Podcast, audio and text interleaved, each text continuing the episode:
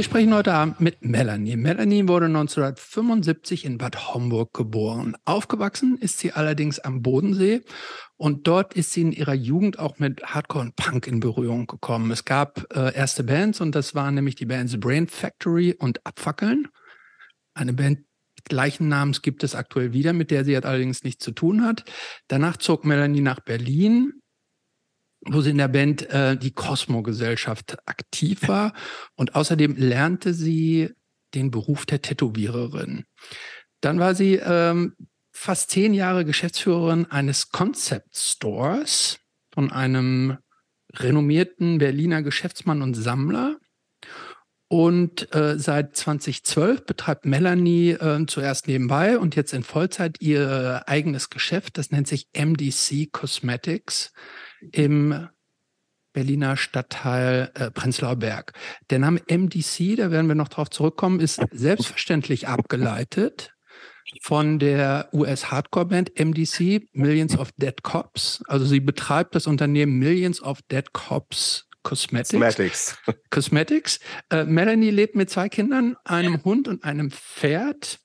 Inzwischen in Buch, was im Norden von Berlin ist, etwas außerhalb.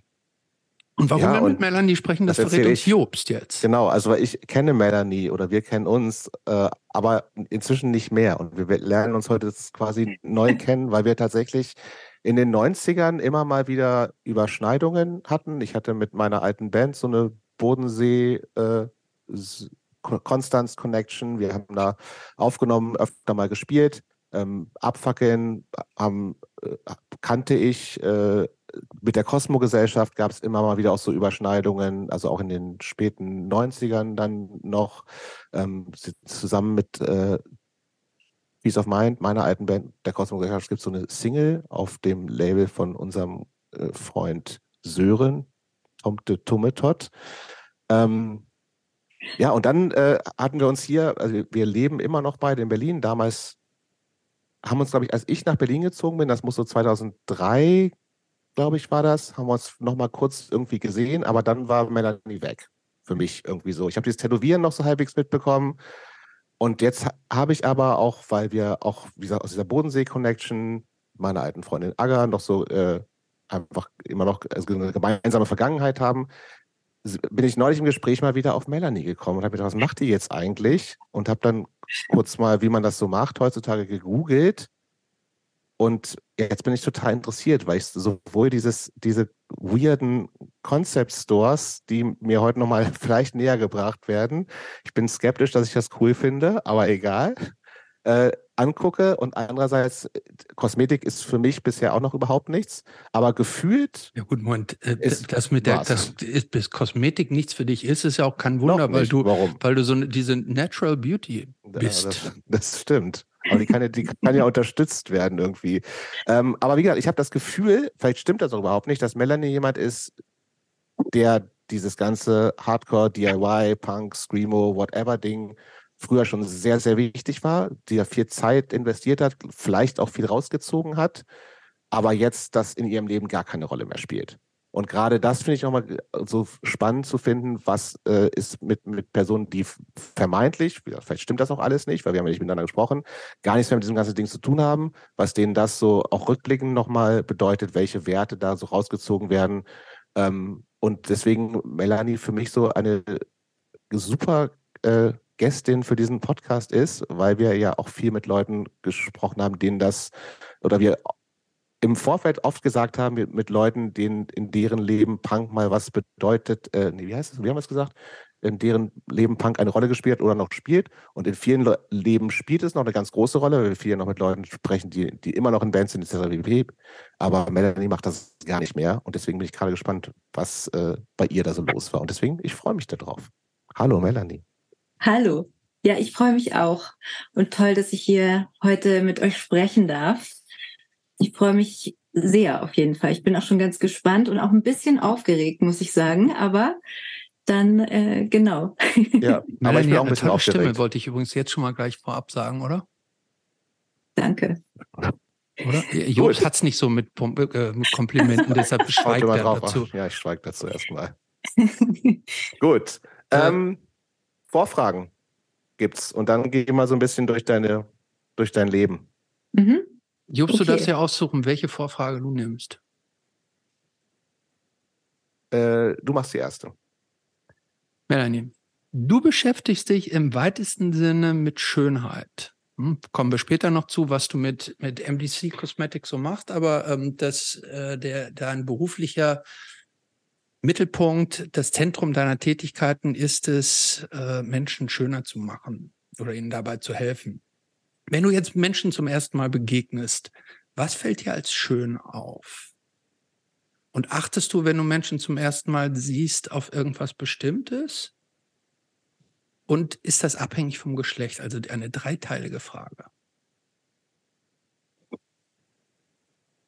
Also es ist eigentlich eher so, wenn, wenn jemand zu mir in den Laden kommt, dann äh, glaube ich, ist es erstmal so der erste Kontakt zu einer Person, die man aufnimmt und sich denkt, okay, ist die Person gestresst?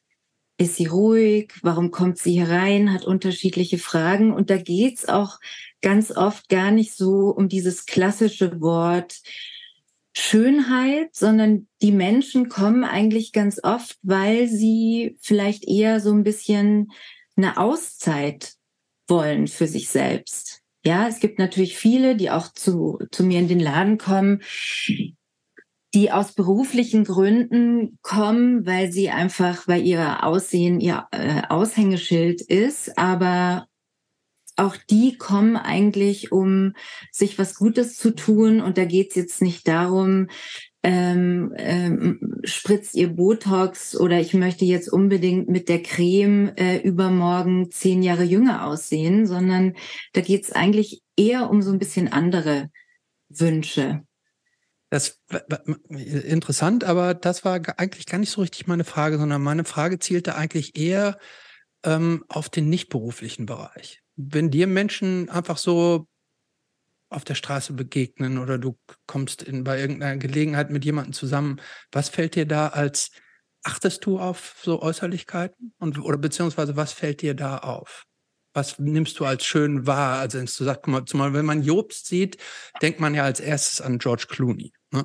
Also sagst du dann, ist das, ist das so, ist, keine Ahnung, sind das die Augen, Hände, also wo, wo, triggert etwas dein Schönheitsempfinden? Außer völlig unabhängig ja, von deinem ja, Beruf. Also ich, ich glaube, das geht uns allen ja so. Es ist ja immer so ein bisschen ähm, die Art und Weise, guckt dir jemand in die Augen, was hat die Person für eine Ausstrahlung, lacht sie einen an oder ist sie vielleicht äh, auch griesgrämig, dann spielt, glaube ich, halt auch noch mit rein, wie bin ich eigentlich drauf in dem Moment. Mhm.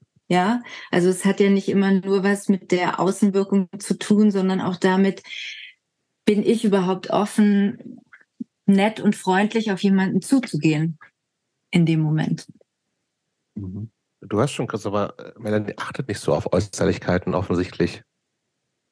Ja, ist ja interessant. Ne? Ja. Aber hätte ja, hätte, hätte ja hätte sein, sein können. können absolut. Hätte, hätte ja sein können, wenn man sich, also wenn man sich schon, also wenn man sich beruflich mit dem Thema beschäftigt und sie hat ja schon erklärt, dass das jetzt eigentlich nicht nur um Schönheit im engeren Sinne geht, sondern eigentlich auch um viel mehr oder auch um was ganz anderes, hätte es ja sein können, wie, wie zum Beispiel Fotografen, die haben ja auch so einen bestimmten Blick, mhm. dass sie was in Menschen dann sehen oder dass, dass, dass praktisch das Auge gewissermaßen konditioniert ist, auf bestimmte Sachen zu achten. So.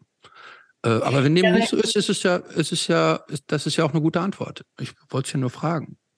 Ja, also das, das soll jetzt auch gar nicht bedeuten, dass ich mich nicht manchmal ertappe, dass ich vielleicht irgendwelche Vorurteile habe, wenn ich jemanden sehe, ja, weil er jetzt äh, schmutzige Fingernägel hat. Ja, zum Beispiel. Äh, aber es ist einfach so, deswegen habe ich ja auch damals den Laden gegründet, weil einfach dieses, ich sag jetzt mal, dieser Begriff Schönheit ist ja mehr als das, was er vielleicht auch manchmal im negativen Sinne, äh, Sinne abgetan wird. Ja, wir sind ja alle irgendwie schön, ähm, auch wenn sich das jetzt vielleicht so ein bisschen hippiesk anhört, mhm. aber Weise, deswegen sehen wir auch alle anders aus. Ja, ich meine, es wäre ja schlimm, wenn wir alle gleich aussehen würden. Und äh, schön sein ist eine Begrifflichkeit für mich, die wirklich auf vielen Ebenen äh, einfach da sein kann. Das Macht total Sinn. Ja, aber es ist ja auch genauso, wie wenn man sich in jemanden verliebt, dann kann ich mhm. dir auch nicht erklären, warum verliebe ich mich jetzt in die Person, ähm, auch wenn sie vielleicht für dich jetzt nicht so schön aussieht, dass du sagst, ey, ich hätte mich jetzt aber auch in die, die Person verliebt. Mhm.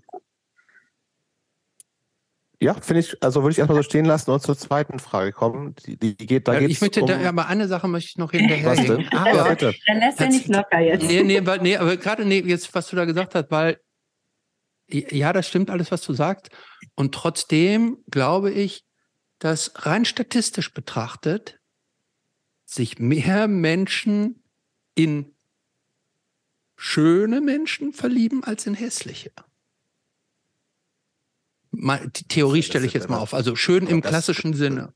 Ja, wenn dann im klassischen Sinne, und das ist ja so eine Definitionsfrage, was schön und nicht ja, schön ist. Ja, natürlich ist es eine Definitionsfrage, aber es gibt ja, sagen wir mal, so ein, ein so ein, so ein, so ein so ein präetabliertes. Also du meinst Leute, Men Menschen, die dem gängigen Schönheitsideal entsprechen. So wollte ich sagen. Menschen, die dem in, im, äh, ich glaube, die äh, lösen breiter eine Verliebtheit, eine Verliebtheit in sie aus als Menschen, die nicht dem gängigen Schönheits sind. Die, die sind natürlich auch genauso schön, aber ich will einfach nur sagen, ich glaube rein statistisch ähm, äh, ist es mit ja. dem Verliebtsein. Ähm, äh, das weiß ich gar nicht.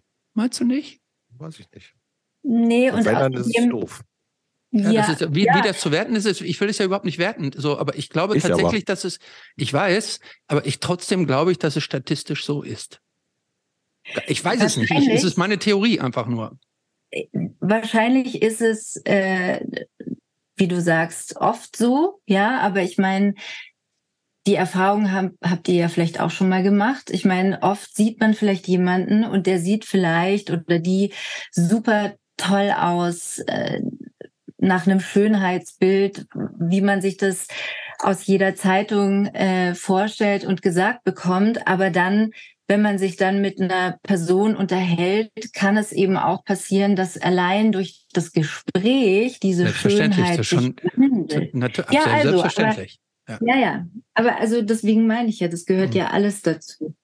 Unter dem Begriff Schönheit. Natürlich. Für mich. Ja. So, zweit, zweite Vorfrage. Geht um Prenzlauer Berg. Mhm. Vielleicht ganz ähm, kurz erklären für die Leute, die nicht aus Berlin kommen. Ja, mach mal. Mach du.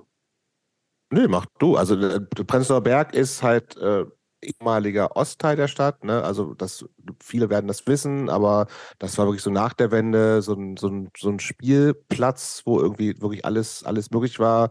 Viele besetzte Häuser etc.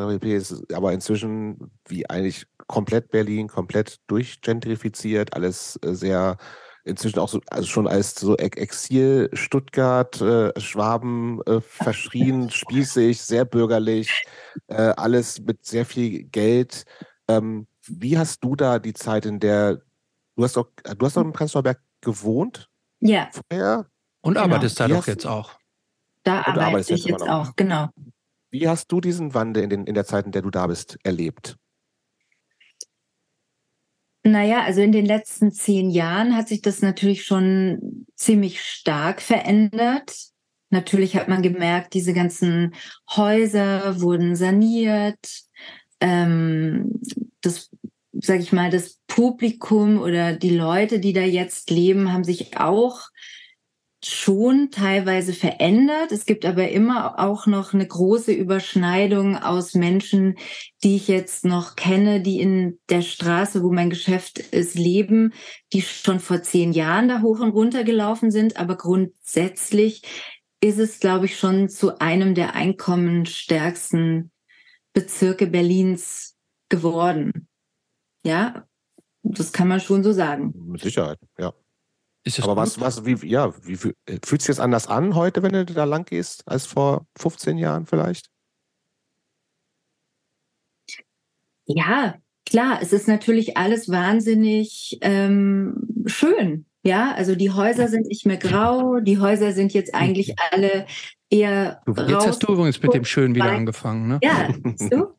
Stimmt, das kannst du mir jetzt vorwerfen. Aber nein, es ist einfach, ja, ein, ein ganz ordentlicher Bezirk. Ähm, aber ich muss auch sagen, da sind in den letzten Jahren auch ganz viele tolle kleine Geschäfte wieder gewachsen. Also es ist jetzt eben kein Bezirk, wo du überall in so eine Mall rein, ja, ja, reinläufst, sondern du hast so kleine Geschäfte, kleine, vor allem sehr viele kleine Cafés. Mhm. Ähm, klar, Spielplätze ohne Ende. Es gibt aber auch viele kleine Märkte, auch so Regio die aus der Region, also auch gerade von hier, wo ich wohne, so kleine ähm, Landwirte, die da einfach samstags so ihre Sachen anbieten. Und im Prenzlauer Berg ist auch eine relativ große jüdische Gemeinde. Das mischt sich so alles ineinander und also ich fühle mich da total wohl. Es ist so ganz friedlich da, kann man sagen. Okay. Gut.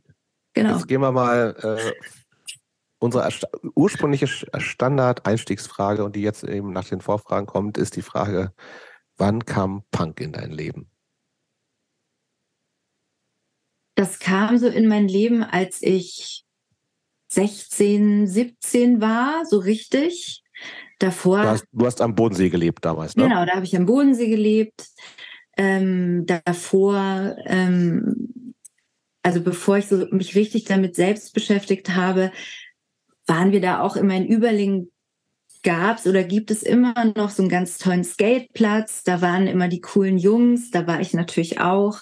Und die haben auch schon immer diese ganze Skate-Musik gehört und so weiter.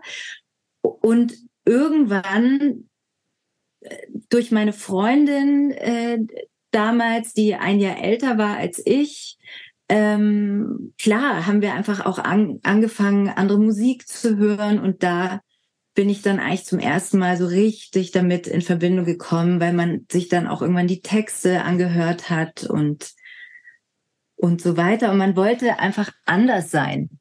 Mhm. Es ist einfach, glaube ich, so ein Moment im Leben von vielen, wo man einfach anfängt, man will anders sein, man findet viele Sachen doof, man will was verändern und dann, genau. Was waren denn so frühe Bands für dich, die irgendwie das ausgelöst haben bei dir, mit denen du dich mehr beschäftigt hast?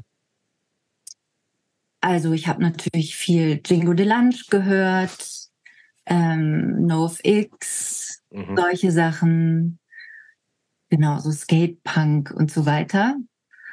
Ähm, und dann irgendwann, ja, kam es ja auch dazu, dass ich dann plötzlich über Freunde gefragt wurde, ob ich in deren Band mal vorsingen will. Und das, äh, ich, das war wirklich auch ein ganz lustiger Moment, weil ich wahnsinnig aufgeregt war, weil ich nie daran gedacht hatte zu singen. Ich habe früher, als ich kleiner war, mal Gitarre gespielt, bisschen Klavier gespielt, aber ich mit Singen hatte ich gar nichts am Hut. Ich fand es immer toll. Ich fand gerade bei Jingo Delange die Sängerin Yvonne natürlich super, weil das einfach eine mega tolle Frau war, die ich toll ist. fand. Ist, ja, ja ist. Entschuldigung, ist, sorry. ähm, ja, genau. Und da ging es eigentlich los. War diese Gruppe äh, von Leuten, mit denen du da zusammen warst, war das so eine, so eine richtig große etablierte Szene da bei euch am Bodensee oder waren, war das so eine kleine Gruppe von äh, Outsidern, äh, äh so Ausgestoßene der Gesellschaft, die, die irgendwie anders waren als alle anderen? Oder war das zu der Zeit quasi schon auch so ein bisschen de, de, der Mainstream-Trend zu der Zeit? Ich würde jetzt mal sagen, vielleicht so ein Mix aus beidem. Also es war natürlich irgendwie auch so ein bisschen Trend, ja, durch, weil da auch dieses Skaten gerade so eine Hochphase hatte und ähm, dann kam aber eben auch noch so mit ins Spiel, dass einfach dort, wo ich aufgewachsen bin, sich verschiedene Altersgruppen immer wieder an den gleichen Plätzen getroffen hat. Also das heißt, man hat auch mit äh, Leuten aus der Schule dort sich getroffen, die vielleicht zwei, drei Jahre älter waren und die hatten dann schon ganz andere Beweggründe, um irgendwie äh, ja, äh, vielleicht auch politisch aktiv zu sein oder eben Punkrock zu hören oder eine Band zu haben. Ähm, und diese, jetzt sage ich mal, diese Gruppe, bei, in der ich war, wo es losging, das war am Anfang eher so ein bisschen klein und ja, halt auch dem Alter entsprechend, glaube ich, so ein bisschen jugendlich. Man wollte anders sein, was ich ja schon gesagt habe. Aber diese Szene am See war, ob sie es noch ist, kann ich nicht sagen, war aber schon groß. Das von, wie viel, dann von, von wie vielen Leuten reden wir da dann so ungefähr? Wie meinst du, dass die man dann so getroffen Wenn du sagst, nee, nee, weil du sagst, die, die Szene war groß, bedeutet, reden wir da jetzt von 15 Leuten oder ist groß 50 Leute?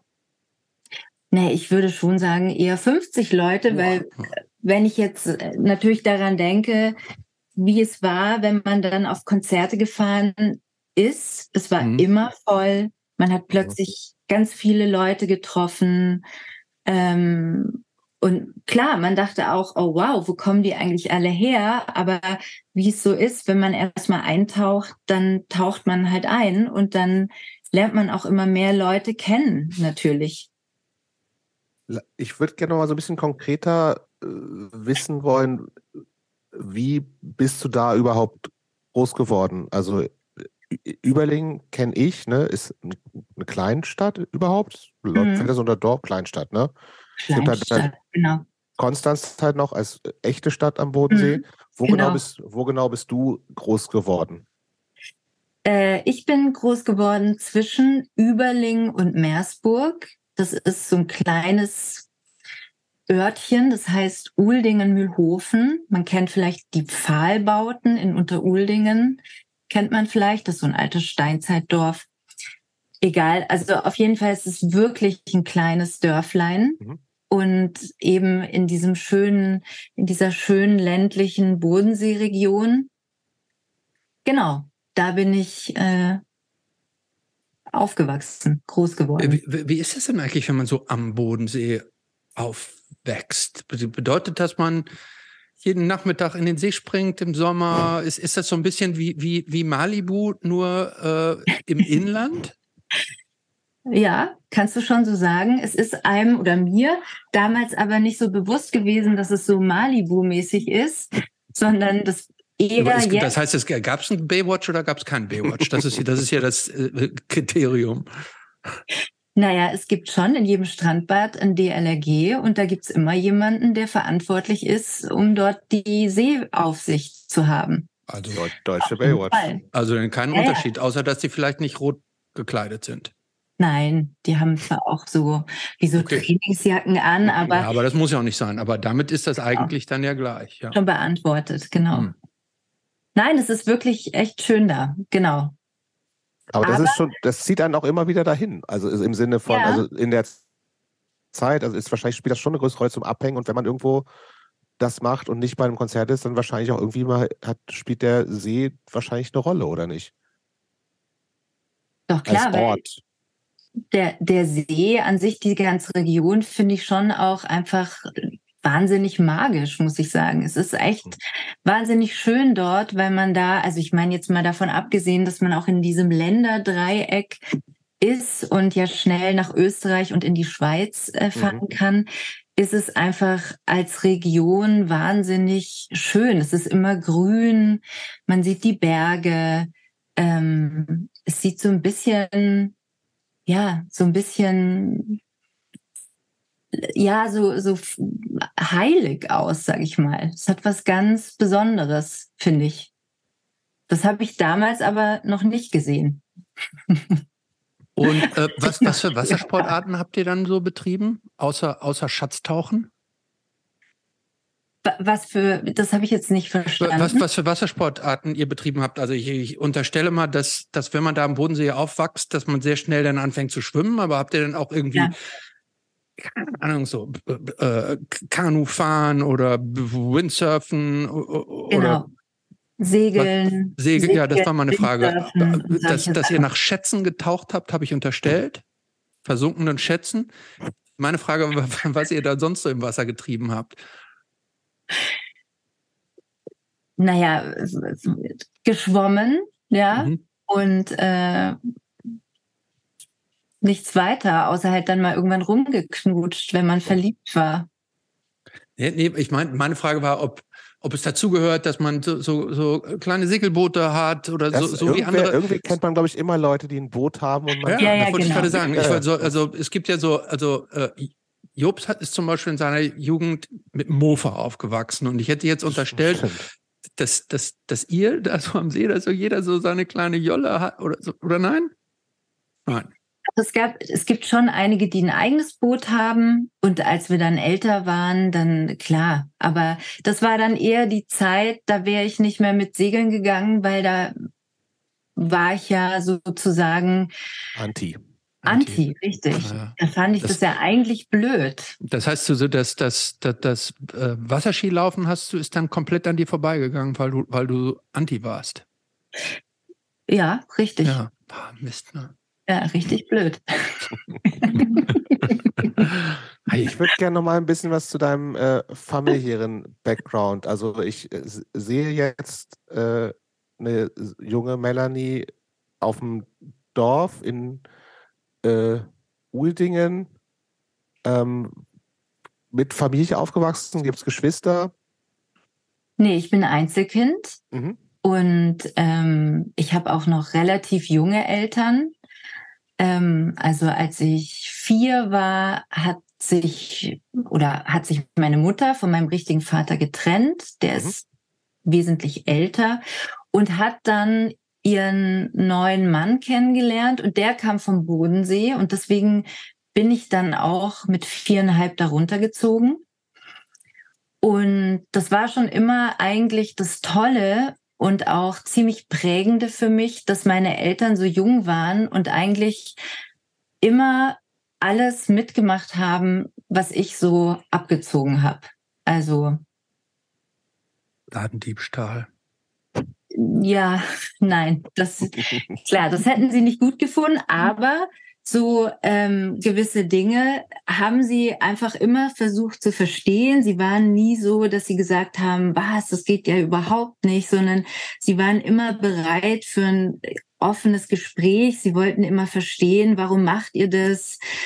So, äh, warum rennt ihr jetzt schon wieder auf die Demo? Was macht ihr da und so weiter? Ähm, es war schon immer gut. Bei mir zu Hause war auch oft immer so ein bisschen Treffpunkt. Alle waren bei mir zu Hause willkommen, weil ähm, meine Eltern, glaube ich, auch so ein bisschen dachten, lieber kommen sie zu uns nach Hause und wir hören zu ähm, und sind für die da, als dass sie sich völlig abschotten und ähm, ist auch ein ja. raffinierter Trick so von Eltern, ne? so, heim, so heim unterschwellige Kontrolle so auszuüben. Ne?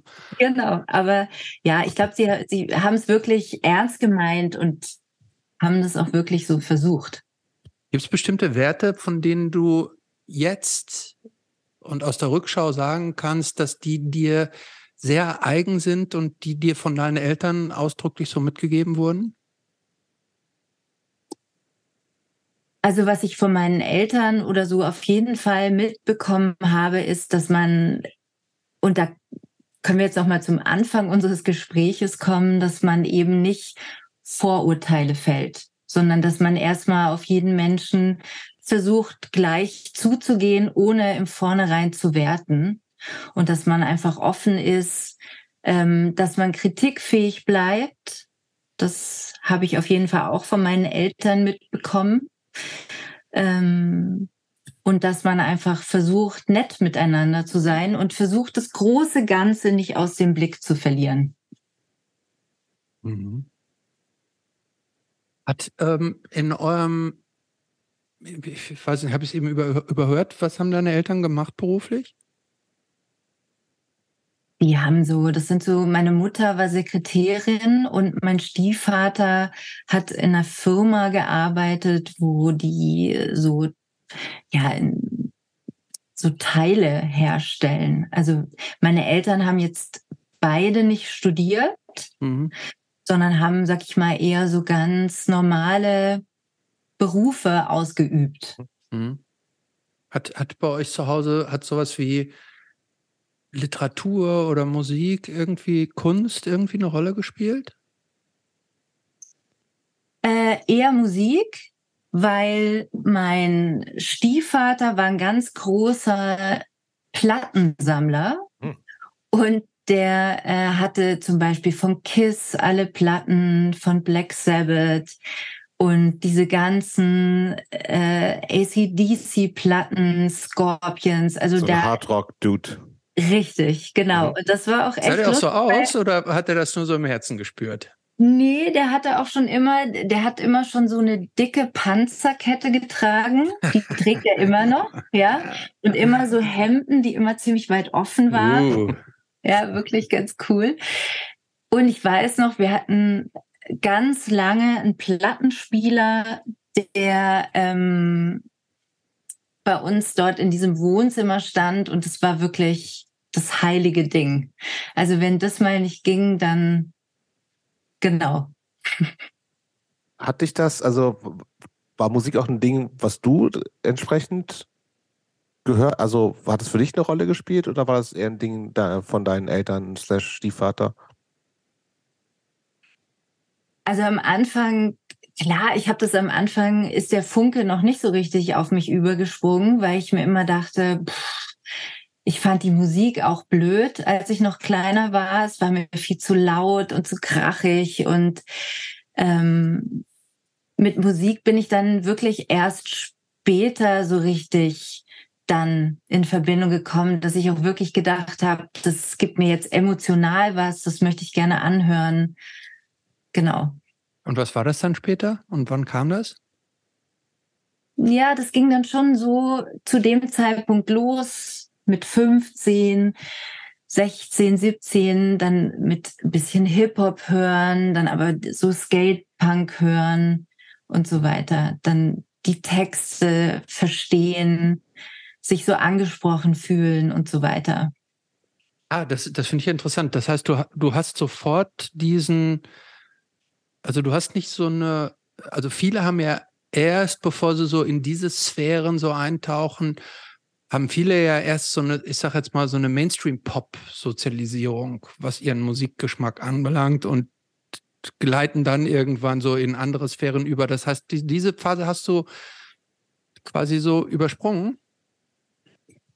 Nee, nicht übersprungen. Ich habe natürlich auch diese 80er Jahre, die dann auf irgendwelchen Schulpartys gespielt wurden. Klar, das fand ich auch gut, aber das wäre jetzt nicht so, war für mich nicht so, dass ich die Lieder äh, mit 14, ne? hm.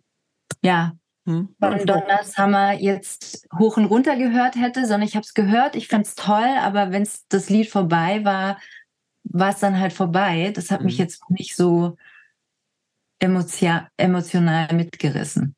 Mhm. Gut, dann lass uns mal äh, zu dem tatsächlich ein bisschen äh, tiefer einsteigen, was dich so mitgerissen hat. Du hast eben schon gesagt, dass also dass so 15, 16, 17 die Phase ist, ein bisschen Hip-Hop, äh, dann auch Hardcore-Punk. Äh, hast auch schon gesagt, dass äh, Politik beziehungsweise irgendwie so aktiv sein, auf Demos laufen irgendwie eine Rolle war. Ähm, wann, wie, wie also ich würde noch, noch, ein bisschen mehr hören, wie das losging. Also abhängen mit den Jungs äh, am, am Skateplatz und ähm, was sind noch, noch so frühe Sachen? Es gibt, ist, was ich ja weiß, es gibt dann am, am Bodensee auch diverse Clubs, es gab auch Bands und sowas immer schon. Ne? Mhm. Ne? Also ist Tonne, ist das in? Nee, das ist woanders. Nee, die Rampe. Die gab. Rampe in Überlingen. Die Rampe, ja. genau. Das Jugendzentrum da. in Nussdorf, auf jeden Fall auch ein wichtiger Ort. Mhm. Genau. Das kenne ich, glaube ich, nicht. Ich kenne nur die Rampe. Die war bei genau. Überlingen, oder? Oder ja, war die in Nussdorf? In Nussdorf, das ist so kurz okay. vor Überlingen.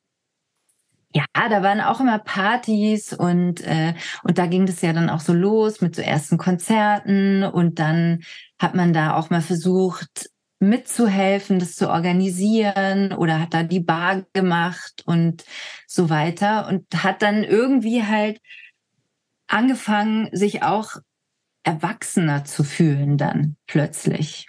Ja, man war ja plötzlich Teil von irgend, irgendwas, was einem, ja, was einem Spaß gemacht hat. Man fand die Leute cool. Ähm, man wollte halt irgendwie so ein bisschen ausbrechen. Wie können wir uns dich optisch so zu der Zeit vorstellen?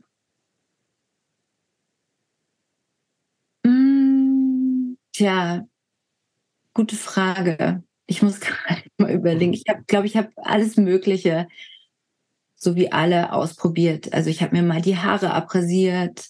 Ich habe sie mir mal versucht verfilzen zu lassen. Da bin ich aber kläglich gescheitert. Ähm, gefärbt, die Seiten abrasiert. Genau, so. Also jetzt nicht das Schönheitsideal, was du, von dem du vorher gesprochen hast. Ich, ich wollte es jetzt nicht ansprechen. Ja. Wieder, ähm, wir kommen dann noch später zurück, aber für mich muss es nicht bei jedem, bei jedem, es lauert nicht bei jeder Frage im Hintergrund, nämlich äh, hatte also auch so und stylingmäßig sehe ich dich jetzt irgendwie vor innerem Auge so ein bisschen so mit mit Baggy Pants oder so. Kann das sein? So ein Skater-Look auch oder täusche ich mich? Nee, doch, also schon eher so eine weitere Jeans, dann Pulli oder ein T-Shirt. Genau. Hm. Und bestimmt auch so eine Schweizer Armeejacke. Die war noch damals auch total angesagt. So aus ja, dem fil filzigen Zeug. Eine Schweizer? Das stimmt, aber das hatte ich leider nie. Ach so. Das hätte ich gerne gehabt, aber das hatte ich leider nie. Und dann gab es noch irgendwann diese komischen äh, so, so Ethno-Pullover aus so, so, so dicken, wie so aus so einem Sisal-Stoff oder so in so bunten genau. Farben. Ja, das hatte ich auch nicht, aber ich hatte so eine Jeansjacke, wo tausend Aufnäher drauf waren. Und ähm, genau. Und dann, Hast du die noch? Nee, die habe ich nicht mehr. Da weiß ich auch leider nicht, wo die ist. Nee. Hm. Genau. Gut, dann hast du schon gesagt, du, äh, irgend, es haben, äh, irgendjemand hat dich zum Vorsingen eingeladen. War das dann diese Band Brain Factory, ja. von der ich noch nie gehört habe?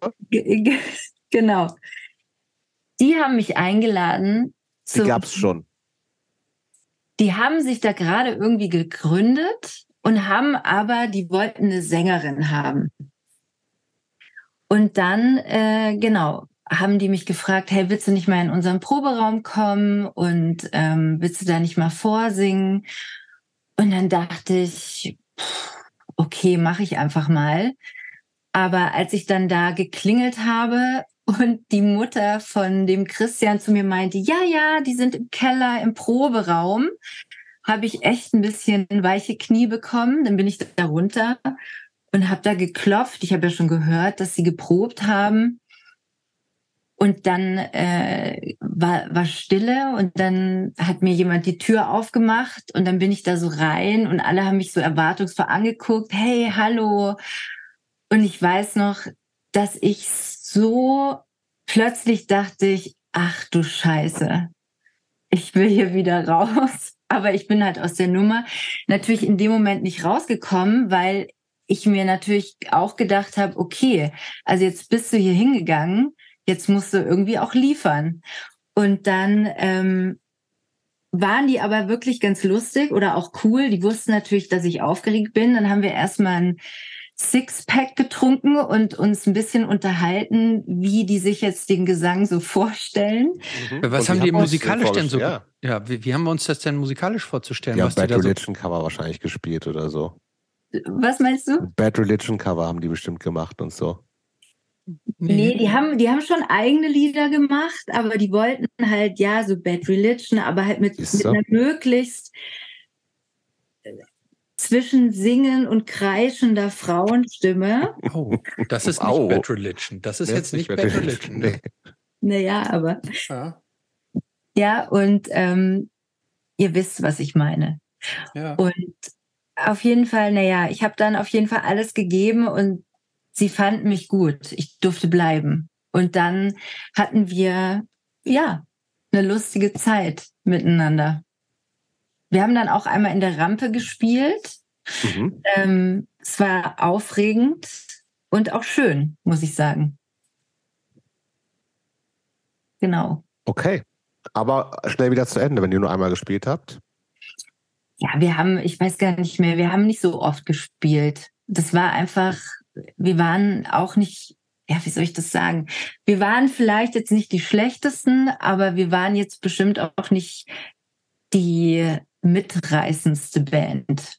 Okay. Und wir waren, ja, wir waren ja auch, ich weiß gar nicht mehr, wie alt wir da waren, 16 oder 17? 17 wahrscheinlich.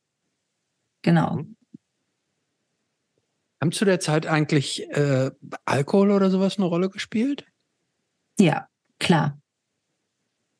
Also viel? auf jeden Fall. Viel? ja, was heißt viel? Ja, also ich sag mal so, schon, dass man irgendwie so viel getrunken hat und auch ausprobiert hat. Also zwischen Wodka, also hartem Alkohol, irgendwelche komischen Wein, Cola-Getränke, furchtbar, uh, Wein, Bier Cola. und so weiter. Ja, ganz schlimm. Ähm, genau. Und dann ist man halt aber auch eher, weil da ging das auch so los, dass nämlich in Konstanz ähm, haben ja Verbal Razor immer gespielt. Und ich dann. Weiß nicht, ob, ich weiß nicht, ob Christopher die kennt. Nein, Verbal Razor kenne ich nicht. Ich kenne Verbal Assault. Nee, Verbal Razor, hm. die Band aus Konstanz. Und die waren, also da waren die, die Konzerte immer voll. Also die haben auch coole Musik gemacht, eine Total. super Show gemacht und ähm, genau. Und ja. da, da bin ich immer, da war ich auf vielen Konzerten. Ich fand die richtig toll. Und Jobs, woher kennst du die? Mm, ich, ich, das war meine, meine Konstanz Connection. Ich habe irgendwie Anfang der 90er, weiß tatsächlich auch nicht mehr genau wie, ähm, aber Singles getauscht. So, mit glaub, Verbal Razor. Mit Verbal Razor und ich überlege gerade, ich meine, ich weiß nicht, ich weiß nicht, wie es, also Tino, der bei Verbal Razor Bass gespielt hat, der war lange mein Brieffreund. So, und ja, ich, das muss, kann aber aus, tatsächlich sogar schon vor Peace of Mind Zeiten gewesen. Nee, es muss da so gewesen sein. Ich glaube, wir hatten noch nicht wirklich was rausgebracht, nur ein Tape und die hatten auch ein Tape und irgendwie sind wir da in Kontakt gekommen und ich war ein paar Mal da äh, und wir sind, haben dann auch mit Peace of Mind in Konstanz unsere erste Single aufgenommen. Mhm. Eben über so Verbal Razor Wir sind dann auch irgendwie Mitte der 90er mit einer anderen Band aus Konstanz, die schon ewig lange gehabt, Pershing Boys, wo dann Tino auch mitgespielt hatte, aber ursprünglich nicht. Die gibt es schon seit Anfang der 80er. Ähm, auf Tour gewesen. Und das war so eine Zeit lang eine sehr enge Connection. Und die, äh, die hatten auch ein, es gab mal einen Plattenladen in Konstanz, Melmark Records. Und die hatten auch ein Label. Und auf dem Label sind auch die ersten beiden Piece of Mind Singles mit erschienen. Mhm. Das ist meine Connection. Und deswegen auch, wir haben, ja, in der Rampe haben wir auf jeden Fall gespielt, irgendwann, auch so 92, 93, sowas in der Richtung. Ja. Und äh, Konstanz auch in Proberäumen und sowas. Und Verbal Razor ist äh, wirklich eine, auch eine gut gealterte Band. Also mhm. da kann man sich immer noch gut anhören. Pershing Boys finde ich auch super. Genau, das war so ähm, meine Connection. Und äh, eine Zeit lang war dieses Label tatsächlich auch relativ aktiv. Und ja, die, die, hatten irgendwie alles. Die hatten wieder so einen Typen, der das Studio machte, der von Pershing Voice, der eine Gitarrist.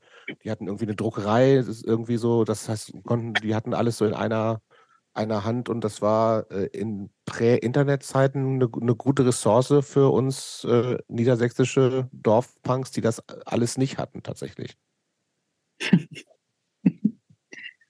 Die hatten halt kein Segelboot, weißt du, aber die hatten ein Studio. Und die hatten ein Studio, ja. Plattenladen. In dem Plattenladen war ich, glaube ich, nie. Der war dann schon zu, als ich mal da war. Einmal war ich da, da hatte der geschlossen. Ja, weil du nach 20 Uhr da warst, ja. Nee, nee, nee, der war auch dann, weil den gab es auch nicht lange, glaube ich.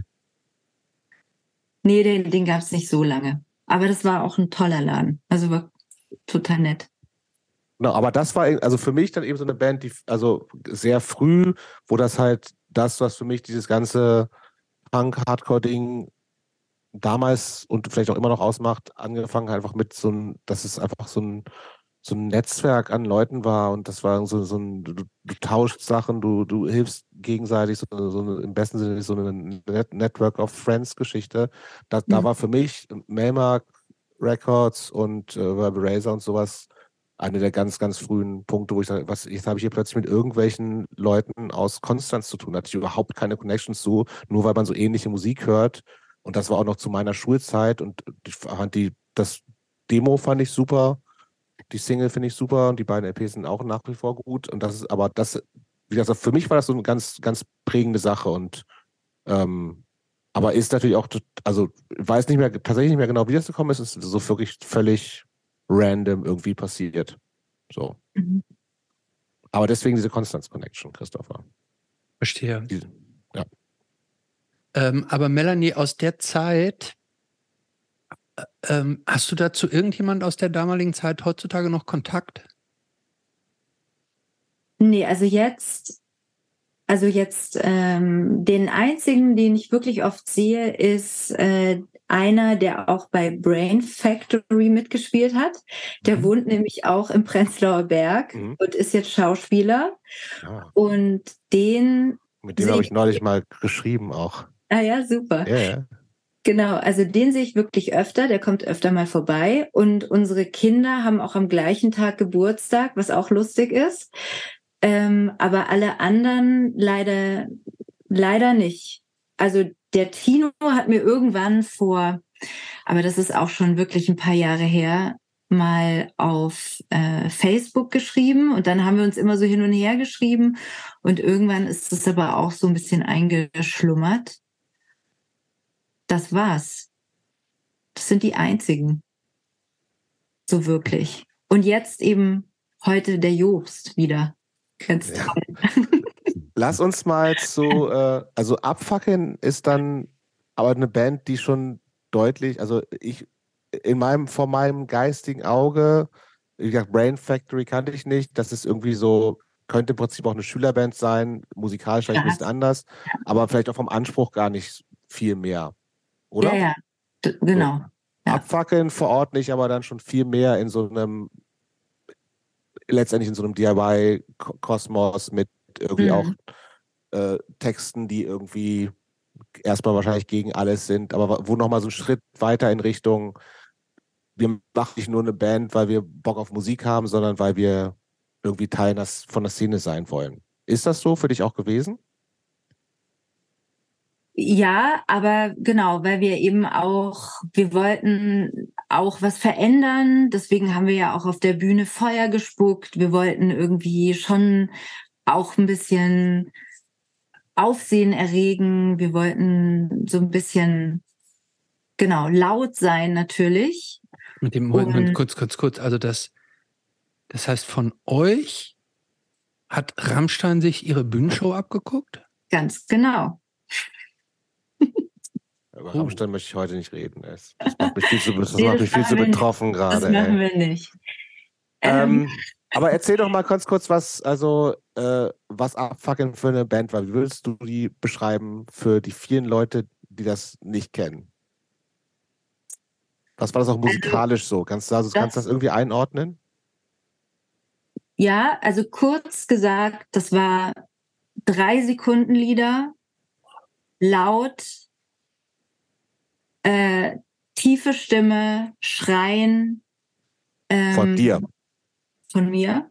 Mhm. Und äh, ja, es war so richtig Crust-Punk. Also es war so richtig. Da waren drei Sekunden Songs?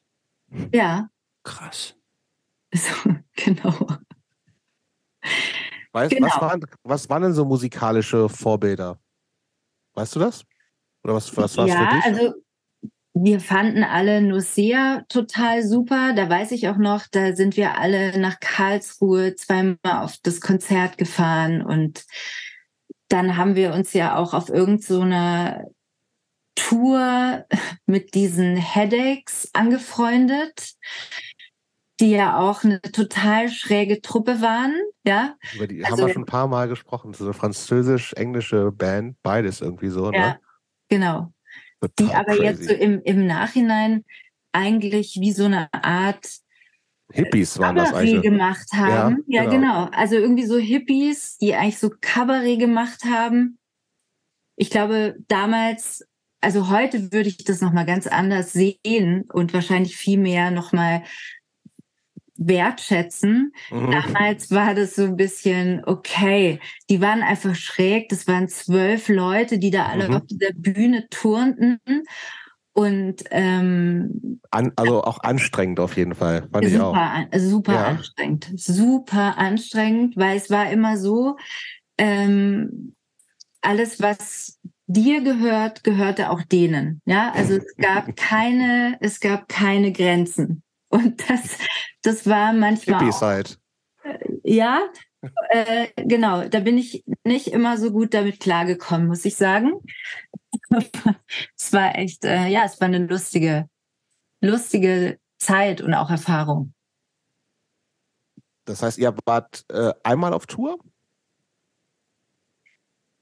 So lange gab es die Band nicht, ne? Nee, ich glaube, ja, einmal und dann haben wir halt immer so ein paar Konzerte gemacht. Genau. Gibt es eigentlich Aufnahmen? Ja, es gibt Aufnahmen, aber wenn, dann hat die der Tino. Also, aber kein, also kein Tape oder sowas, Single Tape, oder sowas gibt es nicht. Es gab mal ein Mixtape, ein Split-Tape mit Headache. Ah, ja. Aber das habe ich leider auch nicht mehr. Mhm. Ähm, und wir wollten immer eine Single aufnehmen, aber dazu ist es dann auch nicht mehr gekommen. Warum war dann so schnell wieder Schluss?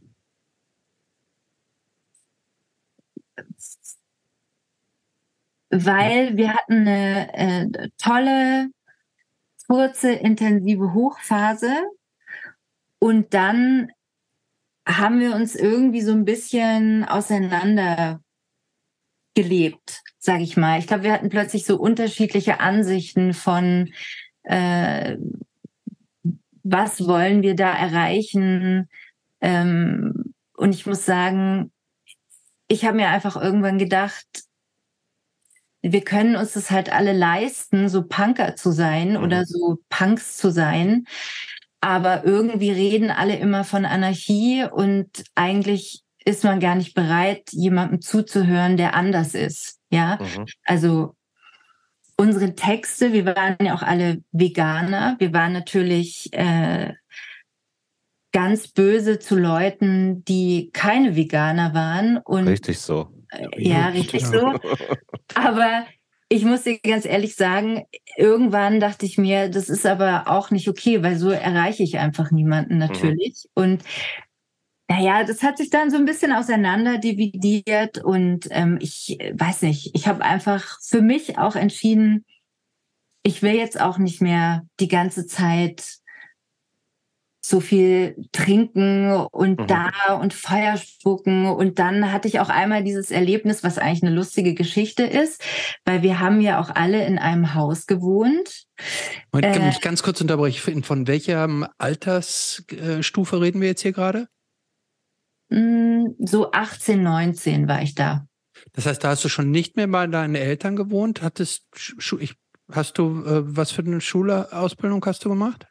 Genau, ich habe Abitur gemacht. Hast Abitur gemacht? Das heißt, du warst mit Abitur fertig und hast dann mit diesen Feuerspuckern zusammen gewohnt? Genau. Ich ja, bin auch, auch, auch am Bodensee, aber auch, ja?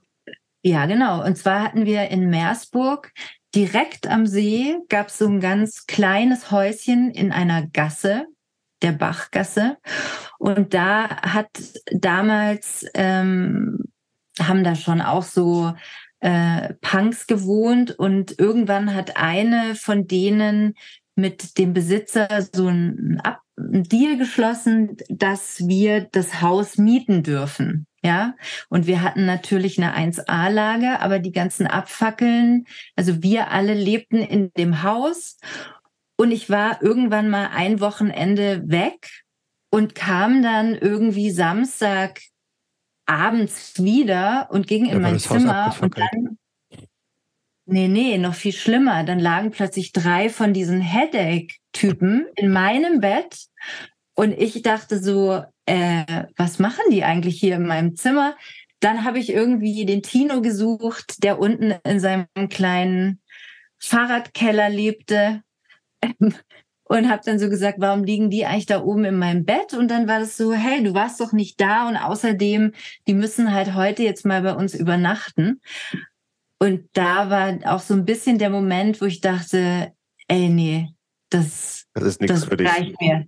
Ja, nee, ich, ich fand, es hat mich einfach geärgert, mhm. weil ich, ja, es war mir zu übergriffig, too much.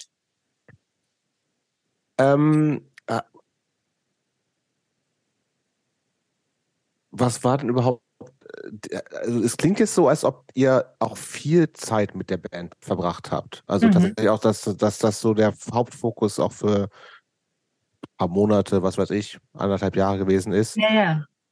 Ähm, was, also dass das nicht reicht, kann ich gut nachvollziehen. Was war denn dein Plan überhaupt nach dem Abi? Hattest du einen? Nee, erstmal hatte ich gar keinen Plan. Gab also, ja die Band quasi. Genau, es gab die Band und ich glaube, so viel weiter habe ich da auch ehrlich gesagt erstmal gar nicht gedacht. Mhm. Also es war ein bisschen einfach in dieser, in dieser Blase mit Musik machen, rumtouren. Das war ja auch eine tolle Zeit, diese, dass man. Wo kam denn die Kohle da überhaupt her? Mhm. Naja, also der, die Idee war ja, dass man äh, Konzerte gibt und dafür Geld bekommt. Das ist ja utopisch. Und, Oder? Ihr wolltet, ja. Du wolltest mit Abfackeln deinen Lebensunterhalt verdienen? Das haben wir uns eine Weile so gedacht, genau. Wenn du ständig unterwegs bist und irgendwie das kann, ja, warum nicht? Nein, das ist natürlich, das haben wir uns wirklich hm. gedacht, aber wie gesagt, wir waren ja auch noch äh, kleine Kinder im. Endeffekt. Ja, und ganz ehrlich, ich meine, unterm Strich war es ja schon so, wir sind ja dann auch zwischendurch immer alle doch nach Hause gegangen. Deswegen mhm. habe ich das ja auch so gesagt, wir konnten uns das halt leisten. Mhm. Und ähm, ich habe dann auch einfach mal zwischendurch in, in einer Bar gearbeitet oder wenn in der Rampe so Veranstaltungen waren, konnte man da auch an der Bar arbeiten und solche Sachen machen. Aber genau. Ich habe so ein bisschen den Eindruck, aber vielleicht täuscht es mich, warst du äh, so ein bisschen eine ähm, zentrale Gestalt da in, in diesem Umfeld? Warst du, würden andere sagen, oh ja, die, die kennt man und sei es auch nur so vom Sehen? Das Oder warst du eine von vielen, die alle irgendwie so waren wie du? Ich glaube eher so. Ich glaube, ich war eher eine von vielen, die, die so waren, die auch so auf der Suche einfach waren. Mhm. Ja, total normal in dem Alter ja auch, ne? Ja. ja. Okay, aber du hast irgendwann verstanden, abfackeln ist es dann doch nicht so aus verschiedensten Gründen. ähm, was, was dann? Genau, dann äh, war es so, dass äh, Genau, was dann? Also dann gab es eben auch zu Hause mal so ein paar Gespräche. Jetzt wollte ich fragen, was die Eltern dazu gesagt haben, zu diesem unsteten Lebenswandel. Naja, also meine Eltern haben mich ja auch in der Bachgasse öfter besucht mhm. und haben uns dann immer auch was zu essen mitgebracht, was wir halt äh, für Wünsche hatten. Und irgendwann hat dann meine Mutter gesagt, du sag mal, wie lange willst du eigentlich jetzt noch hier wohnen? Also, das ist doch hier, schau mal, das ist doch irgendwie, ich meine, jetzt wirst du ja auch bei 20, wie, ne? wie stellst du dir das jetzt eigentlich so vor? Und das habe ich natürlich immer vehement abgetan und habe das auch verteidigt bis aufs Messer. Aber irgendwann bin ich dann doch eingeknickt, weil ich gemerkt habe, genau, wo will ich eigentlich sein? Oder was, was, ne, wo, wo sehe ich mich jetzt eigentlich in den nächsten zwei Jahren? Und für mich war dann klar, ja, also ich will auch nicht mehr nach Hause kommen und drei, drei Headaches in meinem Bett finden und dann auf einem Sofa in der Küche schlafen müssen, sondern nee, ich, genau, es war so ein bisschen so nochmal umdenken und dann bin ich eher so ein bisschen eingetaucht in diese Party-Szenerie, wo es dann auch so um Techno und so Dinge ging. Also nochmal um so eine ganz andere Art der Musik. Und dann war ich. Mit es gab auch euch am Bodensee, da in, in hm. dem kleinen Ort. Okay. also nicht nur in dem kleinen Ort, sondern eben darum rings um den See gab es da so verschiedene ähm, Clubs auch. Und mhm. Zürich war ja auch nicht so weit weg. Also man konnte in 50 Minuten nach Zürich fahren. Und dann war ich da mit der Kerstin, die ich ja schon sehr lange kenne, äh, feiern. Auch nochmal wild ein halbes Jahr. Und dann haben aber unsere Eltern irgendwann entschieden, okay, also die Kerstin geht nach Italien und studiert. Und dann war es so auch so ein bisschen für mich, ähm, was, was will ich jetzt machen? Ich habe dann da in so einem Grafikbüro irgendwo in Ravensburg so ein Praktikum gemacht und habe mir dann gedacht, oh, das ist es auch nicht. Dann bin ich nach Tübingen, habe da angefangen zu studieren. Was denn? Ähm, ähm, ähm, Romanistik ich habe mich da halt einfach eingetragen, ähm, habe auch äh, angefangen, ein äh, Semester Zahnmedizin zu studieren. Das war aber auch nichts natürlich. Also auf jeden Fall, ich bin dann über Umwege dann nach Berlin gekommen. Und Aber dieses, dieses ganz kurz, dieses ganze ja. Punk-Hardcore-Ding war in der Zeit erstmal weg. Da, ja, da gab es dann Techno. Gab es das, ja, aber nicht, aber nicht, dass ich jetzt, sage ich mal, auch alles, was für mich Punk war, abgeschüttelt habe, mhm. sondern meine Ansichten hatte ich natürlich schon weiterhin. Mhm. Aber ich wollte, ich habe so einen Weg gesucht, wie ich das anders leben kann, wie das für mich mhm. irgendwie Sinn macht. Ja, also ohne dass man jetzt äh, drei Tage seine nicht duschen geht und drei Wochen seine Klamotten nicht mehr wäscht und, und so weiter. Ähm, genau. Mhm. Genau, und dann bin ich nach Berlin gekommen, habe mich Wann? da. Ähm, das war 99. Mhm. Da habe ich mich dann äh, am OSI für Politologie eingetragen. Und Kanntest du da jemanden hier oder war es so ein kompletter Neuanfang? Nee, ich kannte hier schon jemanden und ähm, habe dann auch mal dort, also das waren auch so ein paar aus Überlingen, die ich damals noch aus der Schule kannte.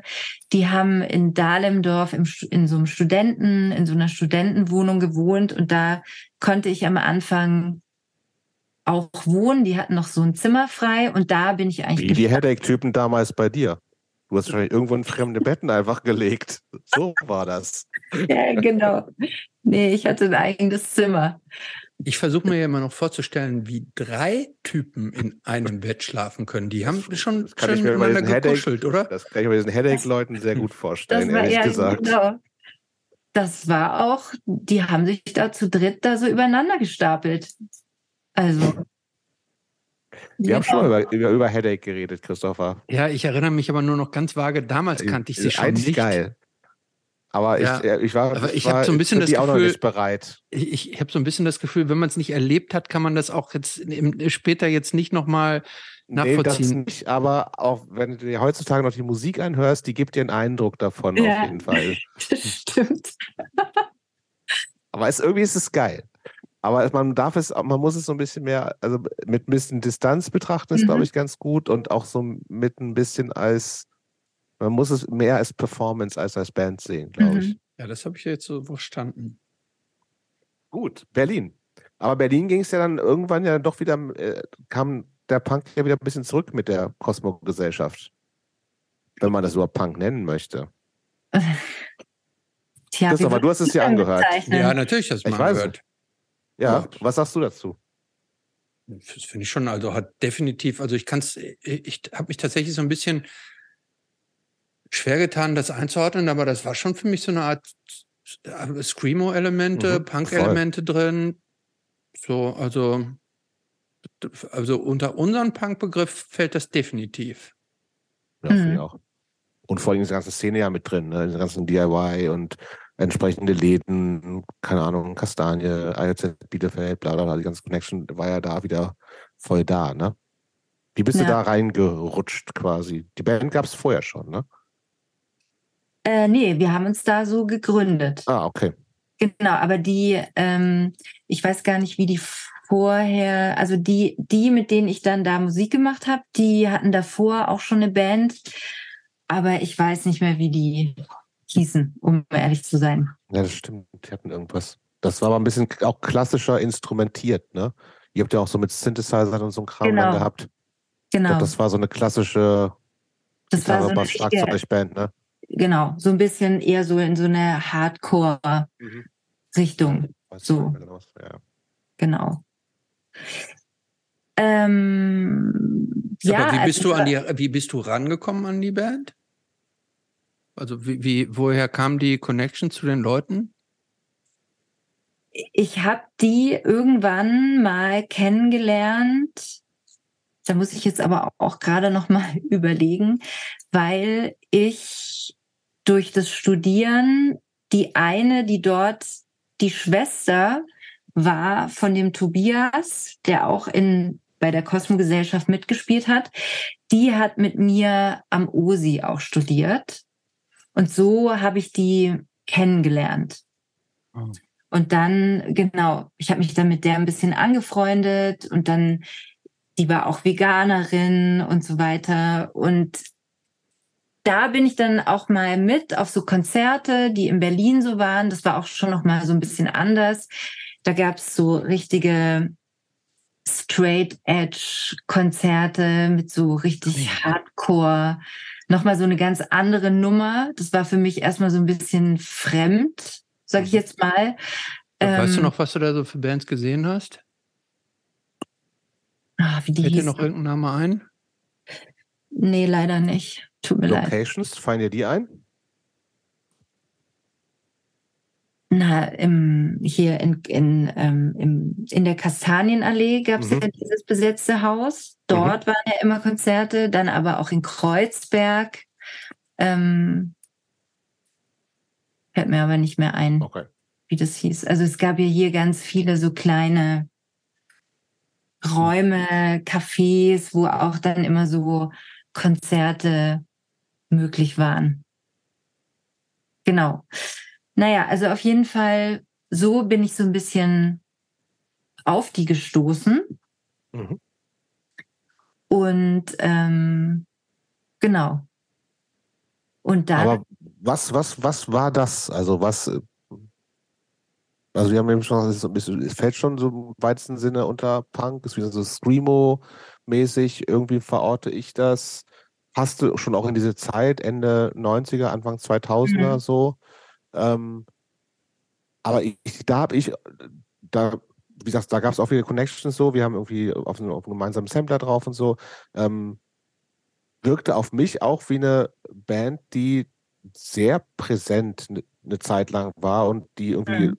wo ich das jetzt das Gefühl hätte und korrigiere mich oder beziehungsweise äh, würde gerne wissen, ob es so war, die auch einfach viel Zeit und Aufmerksamkeit für die Leute in der Band, also dir in dem Fall auch, ähm, genommen hat. ja schon, aber das Tolle mit denen war, die, ähm, die waren wirklich ehrgeizig oder es war schon so, die hatten so eine Vision und das fand ich irgendwie toll, weil Und, no- das, äh, kurz, sorry, dass ich unterbreche, noch Ja. ehrgeiziger als abfackeln, denn die sollte immerhin eine Profiband werden, ne?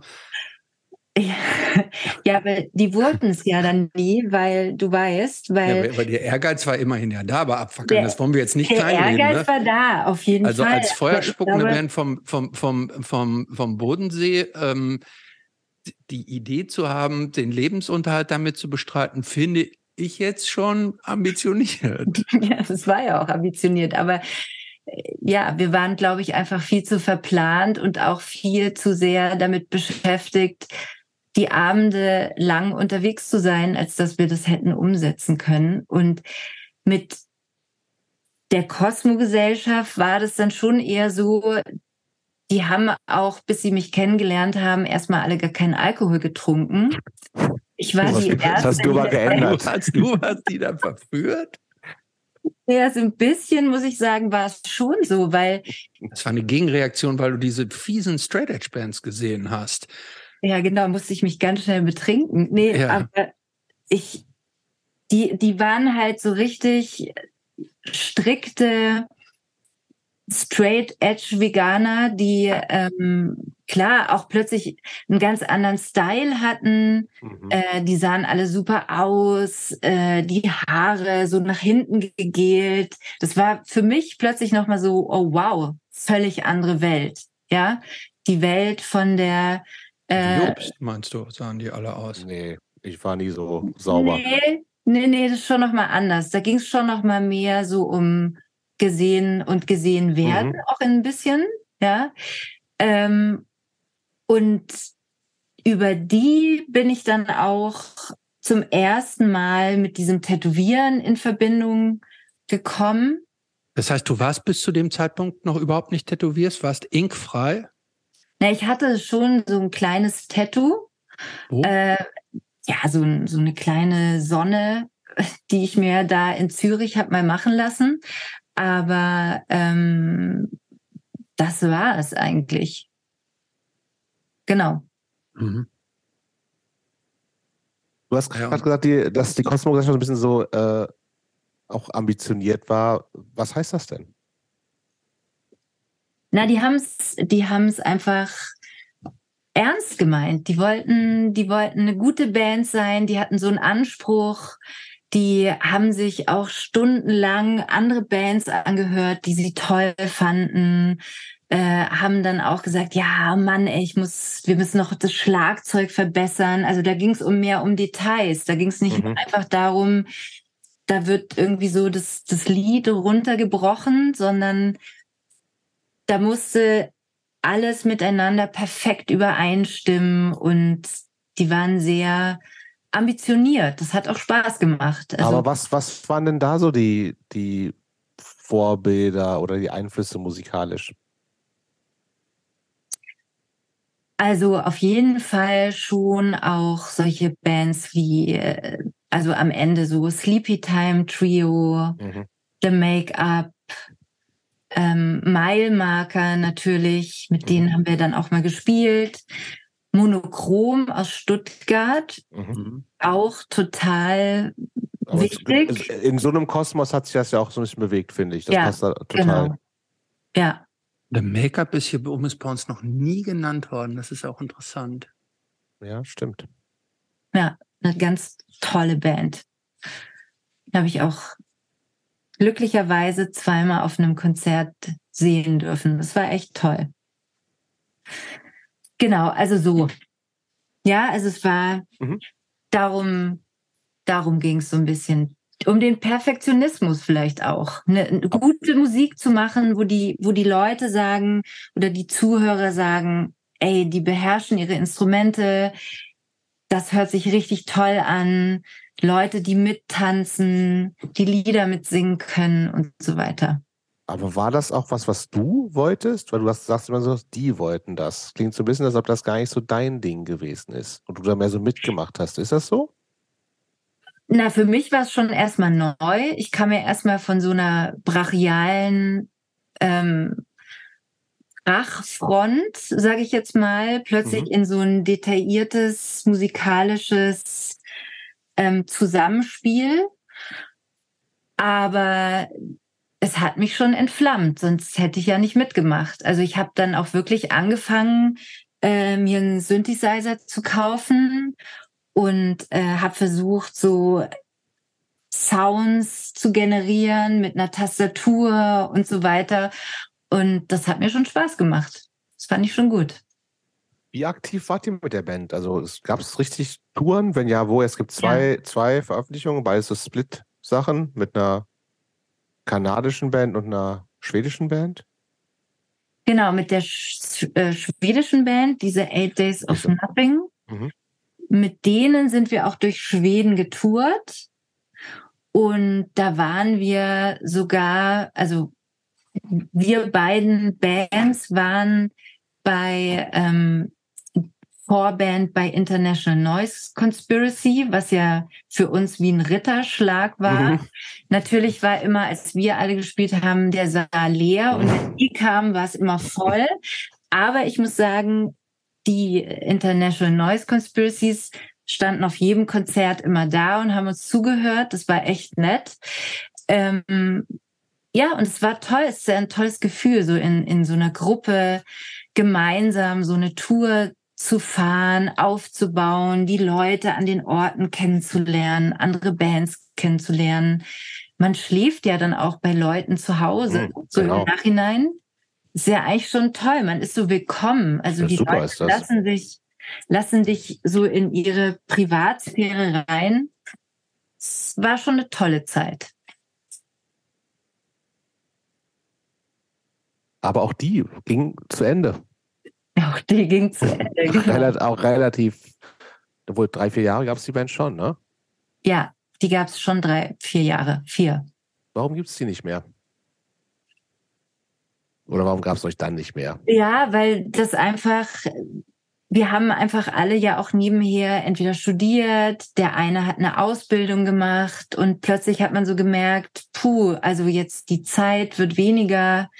Ähm, dann hat man manchmal nur noch alle drei Wochen geprobt und dann manchmal noch weniger und irgendwann war das so, hey, wir machen eine Tour, ach nee, dann kann schon wieder jemand nicht mitfahren. Das hat sich dann so ein bisschen auseinander gebröckelt. Und dann ging es auch los, dann der Schlagzeuger ist dann ausgestiegen, dann hat man noch mal versucht, einen neuen Schlagzeuger zu finden. Das ist ja dann auch nicht so einfach es hat sich dann so ein bisschen auseinandergelebt. Mhm. Du hast eben ja schon erwähnt, äh, dass du dann in Kontakt mit Tätowieren gekommen bist. Mhm. Ähm, wie lief das denn ab? Na, also jetzt, wie war der Schritt jetzt von deiner kleinen Sonne, von dem wir noch nicht wissen, wo die war? In, Im Nacken. Im Nacken. Aha. Hast du die immer noch oder ist sie? Ja? Die, die ist so integriert in was Größeres, ja, ja, aber ich habe sie noch. Okay. Ja, wie, wie, wie war das? Wie bist du da so reinge, reingerutscht in diese Tattoo-Welt?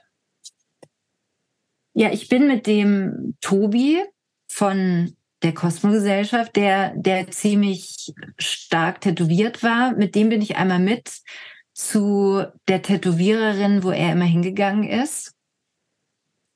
Und die Berit heißt die, die hat leider ihren Laden nicht mehr, ähm, war eine Frau, die eigentlich Bildhauerin war und aber ein eigenes Tätowiergeschäft hatte. Und dieses Tätowiergeschäft sah überhaupt nicht so aus, wie man sich das vorstellt, sondern man ist da so rein in, in diese Räumlichkeit, ähm, die Wände waren voll gemalt mit Putten.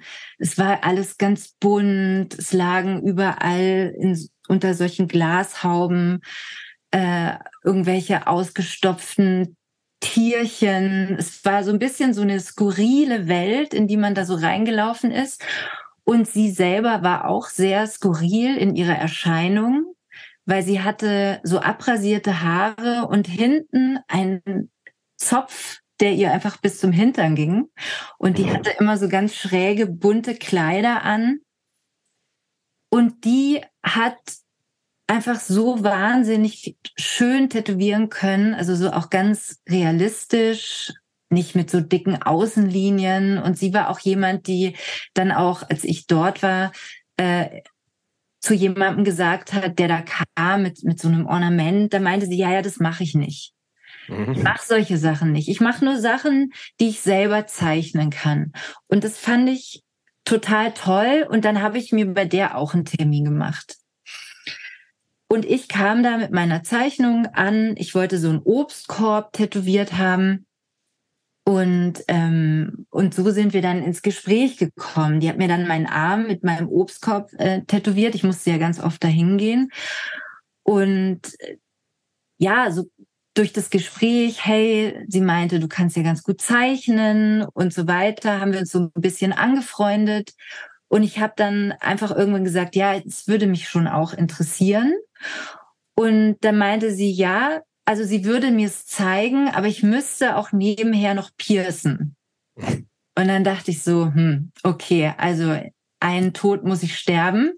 Dann habe ich das äh, mir zeigen lassen und habe aber nebenher war ich ihr Lehrling und habe das dann dort auch fast zweieinhalb, drei Jahre gemacht. Das war auch eine sehr gute Erfahrung. Erzähl mal, wie lernt man das, das noch? Denn? Ja, geht das noch? Also, und kannst, könntest du mich jetzt noch tätowieren? Wenn ich eine Maschine mitbringe? Warum nicht, ne? Ja, wahrscheinlich wäre es jetzt am Anfang so ein bisschen wackelig. Also ich glaube, man, ich müsste, ja, man müsste macht ja bei Tattoos nichts. genau. Ja nur Tattoos. Doch schon. Doch schon, die dürfen nicht wackelig sein. Ach komm. Ähm, genau, aber jetzt habe ich den Faden verloren. Was war die Frage eigentlich? Das aber wollte auch noch was fragen. Ich wollte fragen, ob du es noch könntest. Nee, meine Frage war, wie lernt man das genau. eigentlich? Wie man das lernt? Naja, also erstmal mal darfst du Wochen, Monate lang für alle, die da arbeiten, diese Nadeln löten.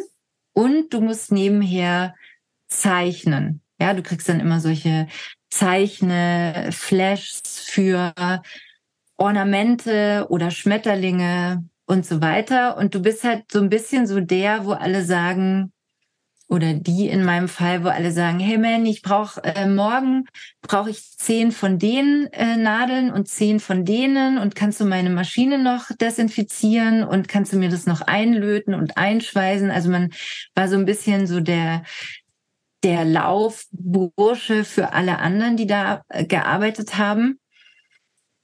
Aber es war auch eine gute Schule, muss ich sagen. Also ich habe viel gelernt von den Leuten. Das waren nämlich in gewisser Weise auch Punks, die oh. alle lustige Sachen oder interessante Sachen davor in ihrem Leben gemacht haben und dann über das Tätowieren ähm, ja dann einfach so sich getroffen haben, ihr ihre Vorstellung von Leben da ausgelebt haben. Gibt ist es eigentlich dieses, dieses Zeichnen, du sagst, man musste ganz viel zeichnen, äh, mhm. das ist, das muss man schon aber auch richtig, also das, aber ist das nicht einfach nur Talent, entweder ich kann zeichnen oder nicht, oder wird man auch mit ganz viel Zeichnungen in einem bestimmten Stil auch besser? Ja, man wird auf jeden Fall besser. Also die Berit hat mich äh, zu so drei russischen Professoren nach Neukölln übrigens in so ein Hinterhof-Atelier geschickt. Ähm, und da saß ich dann zweimal die Woche und habe mit äh, kleinen russischen Kindern, die wirklich noch jung waren, also teilweise zwischen 10 und 14, ähm, Akt gezeichnet, äh, Stillleben gezeichnet, Perspektiven gezeichnet. Ähm, das hat mir auf jeden Fall äh, was gebracht. Da habe ich viel gelernt, ja. Das ist jetzt ja die, die künstlerische Seite. Und wie, wie läuft das von der praktischen Seite? Na, von der praktischen Seite lernst also du. Also wann fängt man an? Ich, ich muss ganz doof fragen, weil ich nicht weiß, ähm, tätowiert man da am Anfang auf, auf Orangen oder also irgendwann nee. muss man ja mal anfangen mit, oder geht man direkt an den Menschen? Als erstes habe ich versucht, mich selber zu tätowieren. Das habe das geht nicht. Das ist einfach. Äh, Oberschenkel oder, oder? Nee, unten an der Fessel. Mhm, du musst ja. ja die Haut spannen, das ist ja. schwierig, auch in der Position, aber de facto muss man das wirklich direkt auf Haut probieren. Und ähm, ich durfte dann halt manchmal bei so Kunden einfach nur die Flächen ausfüllen und das Feine oder das Detail hat dann Berit oder jemand anderes aus dem Studio gemacht. Und irgendwann war es dann so weit, dass halt irgendwelche Kunden, die so relativ einfache Sachen wollten, wurden dann so an mich verwiesen. Und dann. Was erinnerst du dich noch an, dein erst, an das erste Tattoo, was du praktisch alleine gemacht hast? Ja, das war einfach auch so ein kleines ein? Schreibel mit so, wie so Schnecken. Genau. Naja. Geworden? Ja, also ich weiß, dass die Berit da noch mal ein bisschen nachjustieren musste. Ähm, ja, also es ist nicht so einfach. Man, man braucht schon Übung und auch, dass es dann gleich aussieht. Man macht davor wie so eine Pause auf die Haut, aber die Schwierigkeit ist, dass diese Blaupause also stehen bleibt, dass man nicht immer mit diesem Fett diese, diese Farbe da wegwischt, weil dann hast du ein Problem, dann ist deine Linie weg und dann musst du so freihand die Linie machen. Naja, also genau. Wie viele Tattoos hast du denn überhaupt insgesamt gemacht, weißt du das? Oder kannst du es so beim Daumen teilen? Ja, weiß ich nicht. Weiß ich nicht mehr so genau. Also viele kleine Sachen. Ich habe, also ich war auch, sag ich mal, noch nicht an dem Punkt, wo ich so wirklich große Sachen mhm. tätowiert habe. Genau. Wie äh, findest du denn heutzutage eigentlich Tattoos? Tattoos waren ja, wenn man das jetzt mal so richtig weit zurückgeht, waren Tattoos haben ja früher praktisch so Seefahrer und Schwerverbrecher irgendwie so gehabt, in Knastis. Mhm. Und dann sind Tattoos ja so ein bisschen irgendwie in die, so in den, in den, in den Underground so. Ja, so Subkultur. Subkultur so, so, übergeschwappt und war so ein, so ein Ausdruck von, ich sag jetzt mal so von Rebellion und Anderssein. Und heutzutage hat ja praktisch Hinz und Kunst Tattoos. Ne? Mhm. Was so weit geht, dass man ja eigentlich schon so fast sagt, irgendwie so Tattoos sind so ein bisschen assi. Ähm, wie, wie stehst du dazu? Ich meine, jeder, wer sich ein Tattoo machen lassen will, kann das machen. Ich finde sie manchmal ein bisschen einfallslos. Ja, ähm, das war das Schöne und ich glaube, das war auch das, was ich bei Berit so toll fand jedes Bild von ihr war einfach wahnsinnig schön bunt. Die hat viel mit Farbe gearbeitet. Das ist was, was mir jetzt manchmal fehlt. Das sind immer, was man so im gängigen Bild, auch in der U-Bahn oder so sieht. Das sind ja immer irgendwelche Totenköpfe mhm. oder Teufel oder irgendwie so Fratzen oder irgendwelche, weiß ich nicht. Ja, ne, so irgendwelche Sachen, wo man denkt, ja, es ist halt so genau das, was man denkt, wenn man es den Begriff Tattoo hört. Und es wäre natürlich schön, wenn man das Tätowieren noch viel öfter sehen würde, wirklich wie eine Art Kunst. Es ist einfach auch Kunst. Leute, die das wirklich gut können, können da Sachen auf die Haut bringen, die aussehen wie gezeichnet. Das ist schon wirklich toll. Ist schon, ich finde es auch immer wieder krass zu sehen, wie, also das dass er total diesen, also dieses rebellische, hat es vielleicht sogar noch ein bisschen, aber dieses Subkulturelle ja komplett ver verloren hat, dass das wirklich so die größten SpießerInnen, so, also zumindest wo ich so denken würde, einfach am Hals und Gesicht und mhm. Handtattoo, du sagst, boah, das waren echt, also das waren ja früher einfach krasse Sachen. Ich kann mir mhm. so die ersten Leute, die halt so ein Halstattoo hatten. Ja. Das war, das war, das war wow, unglaublich. Oder Hände krass, oder Finger. Und ich dachte, Alter, dieses ja mhm. so die, und das siehst du ja ständig, ne? Also ja.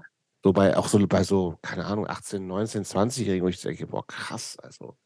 Ähm, aber es hat, es hatte überhaupt nicht mehr sowas Anstößiges. Also, nichts Anstößiges mehr. Es hat auch, es hat aber auch, finde ich, so, also jetzt auch, hat natürlich auch was mit mir zu tun und vielleicht auch mit dem fortgeschrittenen Alter. Das hat aber auch total den Reiz verloren, finde ich so. Jetzt höre ich euch nicht mehr. Was? Du bist gerade auch eingefroren im Bild. Bist du wieder da, ja. Ja, jetzt bin ich wieder da. Also für mich hat es total den Reiz verloren. Ich finde so, also ja. Klar finde ich es irgendwie, es sieht entweder gut aus oder nicht gut aus mhm. oder ich gucke es mir vielleicht auch mal gerne an, aber es hat überhaupt nicht, wo ich denke, ich will oder brauche das, um mich irgendwo zugehörig oder zu, fühlen, fühlen ja. oder gerade nicht zugehörig zu fühlen, um mich abzugrenzen, vielleicht eher so. Also das, das dafür ist überhaupt gar nicht mehr das richtige Mittel. Auch so Piercings und so ist ja auch überhaupt interessiert ja auch keine Sau mehr oder es hat auch mhm. niemand mehr, wobei das vielleicht kommt da irgendwann mal den Revival Revival. Das war ja auch so, zumindest auch Teile bei, aus der Kosmogesellschaft waren ja auch ja. mit so fetten Plugs und so, also Stimmt. diese riesen Teller in den Ohren, das ist ja, das, das gibt es ja gar nicht mehr, oder? Nee, nicht super so, selten. Nicht so extrem wie, äh, wie zu der Zeit. Das ja. stimmt. Und da hat es ja auch noch funktioniert als Abgrenzung. Hm. Das stimmt. Ja, ich weiß auch nicht. Also ich finde einfach auch, das jetzt nur noch mal so als Beispiel, so eine Frau wie die Berit, die so ein schönes Tätowiergeschäft hatte, die hat auch immer gesagt, sie würde jetzt nicht unbedingt jemandem den Hals oder die Hände mhm. tätowieren. Ja, weil warum? Das ist, das ist A von der Haut, die man dort an, an diesen Teilen des Körpers hat, so, dass die Linie immer verläuft. Das heißt, das Bild wird sich so verändern, dass es nicht mehr so schön aussehen wird nach ein paar Jahren. Und genau, warum, warum muss man das so nach außen tragen? Das ist ja eigentlich was, das mache ich ja für mich. Also und die Herangehensweise finde ich eigentlich auch total schön. Und es wäre schön, wenn die Menschen manchmal ein bisschen einfallsreicher wären in ihrer Motivsuche, wenn sie sich tätowieren lassen. Wann hast du nicht, wann ist, wie lange ist dein letztes Tattoo her? Tja, meins ist auch schon lange her. Ich glaube, ja, 20 Jahre. Krass. Wie viele hast du denn? Schon viele. viel, ne? Ja. Hm? Die Arme sind auf jeden Fall komplett dicht. Rücken auch? Fragezeichen. Genau, der Rücken, die Beine habe ich auch, aber jetzt nicht voll, sondern so vereinzelte Sachen. Und auf der Brust habe ich auch noch ein Tattoo. Kannst du den Arm mal zeigen, damit ich mal einen visuellen Eindruck kriege? Ach so, okay. Ach, Job, so ähnlich wie du. Ja, und hier habe ich noch so, das ist auch noch nicht fertig. Das so, ist so, nee diese russische Avantgarde aus so 20er Jahre drucken. Das machst du aber auch nicht mehr fertig, offensichtlich. Ja, nee, weil ich, nee, ich habe dann seitdem nie wieder einen Termin gemacht, weil ich dir sagen muss, das letzte, was ich mir habe machen lassen, war auf dem Knie. Und das hat so höllenweh getan. Mhm dass ich einfach auch gemerkt habe, okay, jede, jedes Mal, wenn man da hingeht und sich weiter die Bilder zu Ende machen lässt, tut es auch immer mehr weh. Also es ist wirklich ein Fakt. Man merkt einfach, dass diese, diese Schmerzschwelle einfach wahnsinnig steigt. Und danach war es mir einfach zu, es hat mir dann gereicht. Okay. Aber wie gesagt, 20 Jahre, da sind wir in, ich, ich habe das mit diesem, mit diesem Tata Obscur und dir und, und äh, Cosmo, das hat sich alles noch so ein bisschen mitgekriegt. Jetzt Dann, bist du wieder weg. So, wir warten mal kurz, das war eben was auch wieder da. Aber die Verbindung ist bei Melanie schlecht. Ich sehe ja, das in diesen roten wir, wir Balken. Sind ja da. Wir sind da. Warten wir mal kurz. Jetzt seid ihr wieder Jetzt da. Bist du wieder da. Ja. ja. Ähm, aber was ich gerade sagen wollte, das war die Zeit, wo ich dich halt komplett aus den Augen verloren hatte. Ich hatte das mit dem mhm. Tätowieren noch ein bisschen mitgekriegt, irgendwie weiß ich nicht wie.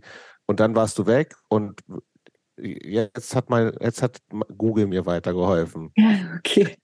So, jetzt, jetzt führ uns mal bitte in die Welt der Concept Stores ein. Also ich kenne, wusste nicht, was das ist. Es sind, äh, ich habe ein bisschen recherchiert es sind Läden und ich, also um da vielleicht einen Eindruck zu kriegen, da kann man Dinge kaufen wie äh, Beispiels, das war, was ich jetzt online noch gefunden hatte. Es gab mal ähm, Kalbsleder überzogene Skateboards für 1000 Euro.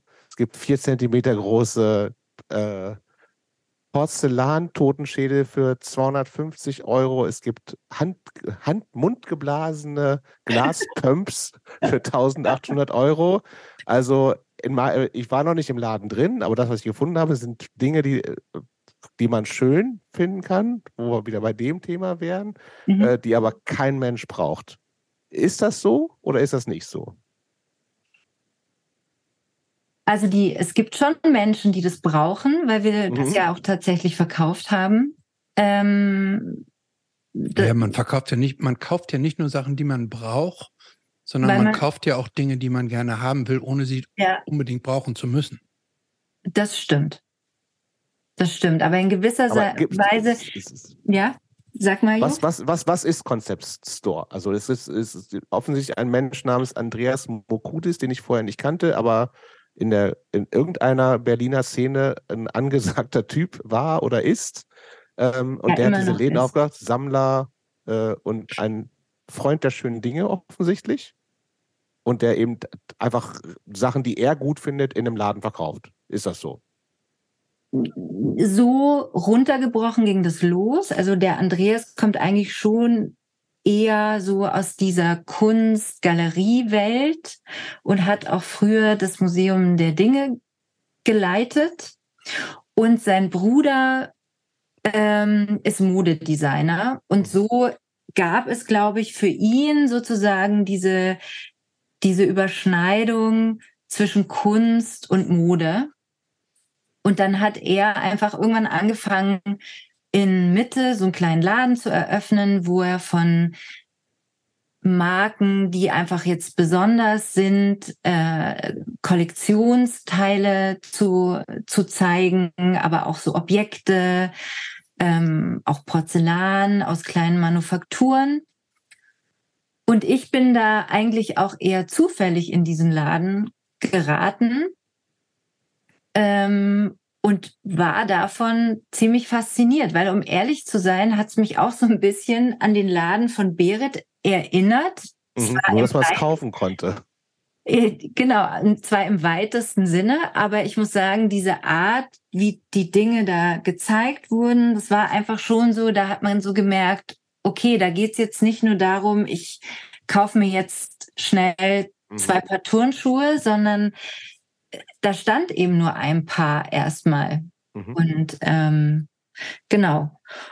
Und ich fand es einfach sehr schön, hatte dann aber erstmal gar nicht so viel mit dem Andreas zu tun, sondern bin eher so äh, dann mit dem Andreas zusammengekommen, weil ich mit, also zwischenzeitlich habe ich dann meinen Sohn bekommen. Mhm.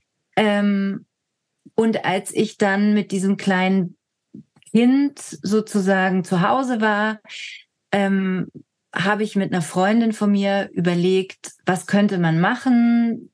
Es gab in Berlin so viele kleine Modelabels, die da an jeder Ecke so ein bisschen hervorsprossen. Es gibt ja auch hier ähm, die Esmut-Schule und noch andere Orte, wo viel Mode stattfindet. Und wir haben uns überlegt, okay, was könnten wir machen, um denen eigentlich zu helfen wie eine Art Agentur, dass man sagt, wir, wir versuchen, die zu beraten, wie muss man das machen mit der Produktion, ähm, wie ist es ähm, mit dem Vertrieb, mit dem Marketing, ja. der PR und so weiter. Aber wo, wo, Entschuldigung, dass ich unterbreche, aber woher hattest, hattest du oder ihr denn davon vom Tuten und Blasen irgendeine Ahnung? Also bisher hast du, hast du mir uns, hast, haben wir von dich erfahren, dass du praktisch so Politologie studiert hast, mhm. dann hast du tätowiert, also woher du von Produktion, Marketing und Vertrieb auch nur einen Hauch einer Ahnung hast, habe ich bisher noch überhaupt nicht mitgekriegt. Ja, da springe ich nochmal zurück, weil ich nämlich äh, zwischenzeitlich dann in, äh, für ein kleines italienisches Leinenlabel habe ich so Stickereien entworfen und war dann auch ab und zu dort in Italien. Und dann habe ich noch, auch jetzt nicht so lange, vielleicht für ein Dreivierteljahr, äh, bei Miss 60 den Vertrieb hier für Berlin und Ostdeutschland mit ähm, bewältigt. Ah, okay. Hm. Da bin ich aber so durch Zufall so ein bisschen reingerutscht. Und darum hatte ich da einfach auch so ein bisschen Erfahrung, weil das natürlich eine gute Schule war. Das war eine große Firma. Da ging es natürlich um Zahlen, Reports, mhm. Abverkäufe und so weiter. Ähm, und das konnte ich natürlich schon mitnehmen, mhm. dann in diese Idee. Und so war es dann, dass ich dann immer mit irgendwelchen Lookbooks von irgendwelchen kleinen Marken immer zu Andreas in den Laden gegangen bin, weil mhm. da dachte ich, wären die ganz besonders gut aufgehoben. Okay, macht Sinn. Und äh, der, genau, der grinste mich auch dann immer schon so an, weil er sich wahrscheinlich dachte, ja, ich, mir gefällt es nicht oder ich möchte das mhm. zu klein und so weiter. Ähm, aber so habe ich ihn dann eigentlich erstmal besser kennengelernt. Und irgendwann habe ich ihn einfach gefragt, ob er Hilfe braucht oder wenn er mal jemanden sucht, dann soll er sich doch bei mir melden. Und so kam eigentlich der Stein ins Rollen, weil er rief mich dann auch irgendwann an und meinte, er sucht jemand für den Laden. Ähm, und dann habe ich da angefangen. Und am Anfang habe ich da einfach im Laden gestanden. Im Laden gestanden. Ich habe zwei Tage in der Woche da erstmal verkauft. Mhm. Mein Sohn, der Levi, der war ja da ja auch gerade mal Jahr alt. Ähm, und da habe ich aber gemerkt, das macht mir Spaß. Und ich habe auch schnell gemerkt, da habe ich auch noch so die Möglichkeit, mir meinen Platz zu schaffen, weil das eben alles auch noch so in den Startlöchern war. Das, mhm. das gab es alles noch nicht so lange. Ähm, es gab eigentlich auch nicht viele Mitarbeiter. Also es gab eigentlich nur drei Mitarbeiter und das war's. Und von da ging es dann los. Wie hat sich das denn dann entwickelt? Vom Verkaufen zu, was waren denn so die nächsten Entwicklungsschritte für dich da? Na, ich habe dann einfach immer mehr in so kleinen Schritten Verantwortung übernommen. Ich habe dann angefangen, auch dort so kleine Veranstaltungen zu planen in Verbindung mit Marken, die wir da verkauft haben. Ich habe so ein bisschen das Management da übernommen, auch die Personalleitung und so weiter. Und so kam es dann, dass, dass ich eigentlich irgendwann gar nicht mehr so im Laden war, sondern eigentlich äh, mehr so im Hintergrund die Sachen angestoßen habe. Ich habe dann auch angefangen, mich um Online-Shop zu kümmern, um die Webseite. Genau. Und dann sind wir einfach gewachsen. Es gab dann noch einen Laden und noch einen Laden und irgendwann war dann die Entscheidung, weil auch das Haus dort in Mitte verkauft wurde, ähm, ja, dass diese Läden einfach jetzt da ausziehen mussten. Und dann hat Andreas sich dafür entschieden, in die Fläche des ehemaligen Tagesspiegels am Potsdamer Platz zu ziehen. Und das war dann plötzlich eine 1000 Quadratmeter Fläche. Und Aha. genau, und da ist er ja immer noch drin. Da ist ja sein Laden immer noch. Den gibt es immer noch. Den gibt es immer noch. Genau. Mhm. Ja. Genau, also es gab dann den großen Laden und dann gab es noch so das ein oder andere Projekt. Ich bin dann, und das hast du ja vorher schon so schön erklärt, also wir haben immer versucht, uns nicht Concept Store zu nennen, weil wir eher gesagt haben, wir versuchen die Dinge dort im Laden zu kuratieren. Mhm. Ja. Ähm, war es dann eben auch so, dass ich über Andreas die Susanne Kaufmann kennengelernt habe, die ja auch vom Bodensee kommt, nur von der anderen Seeseite.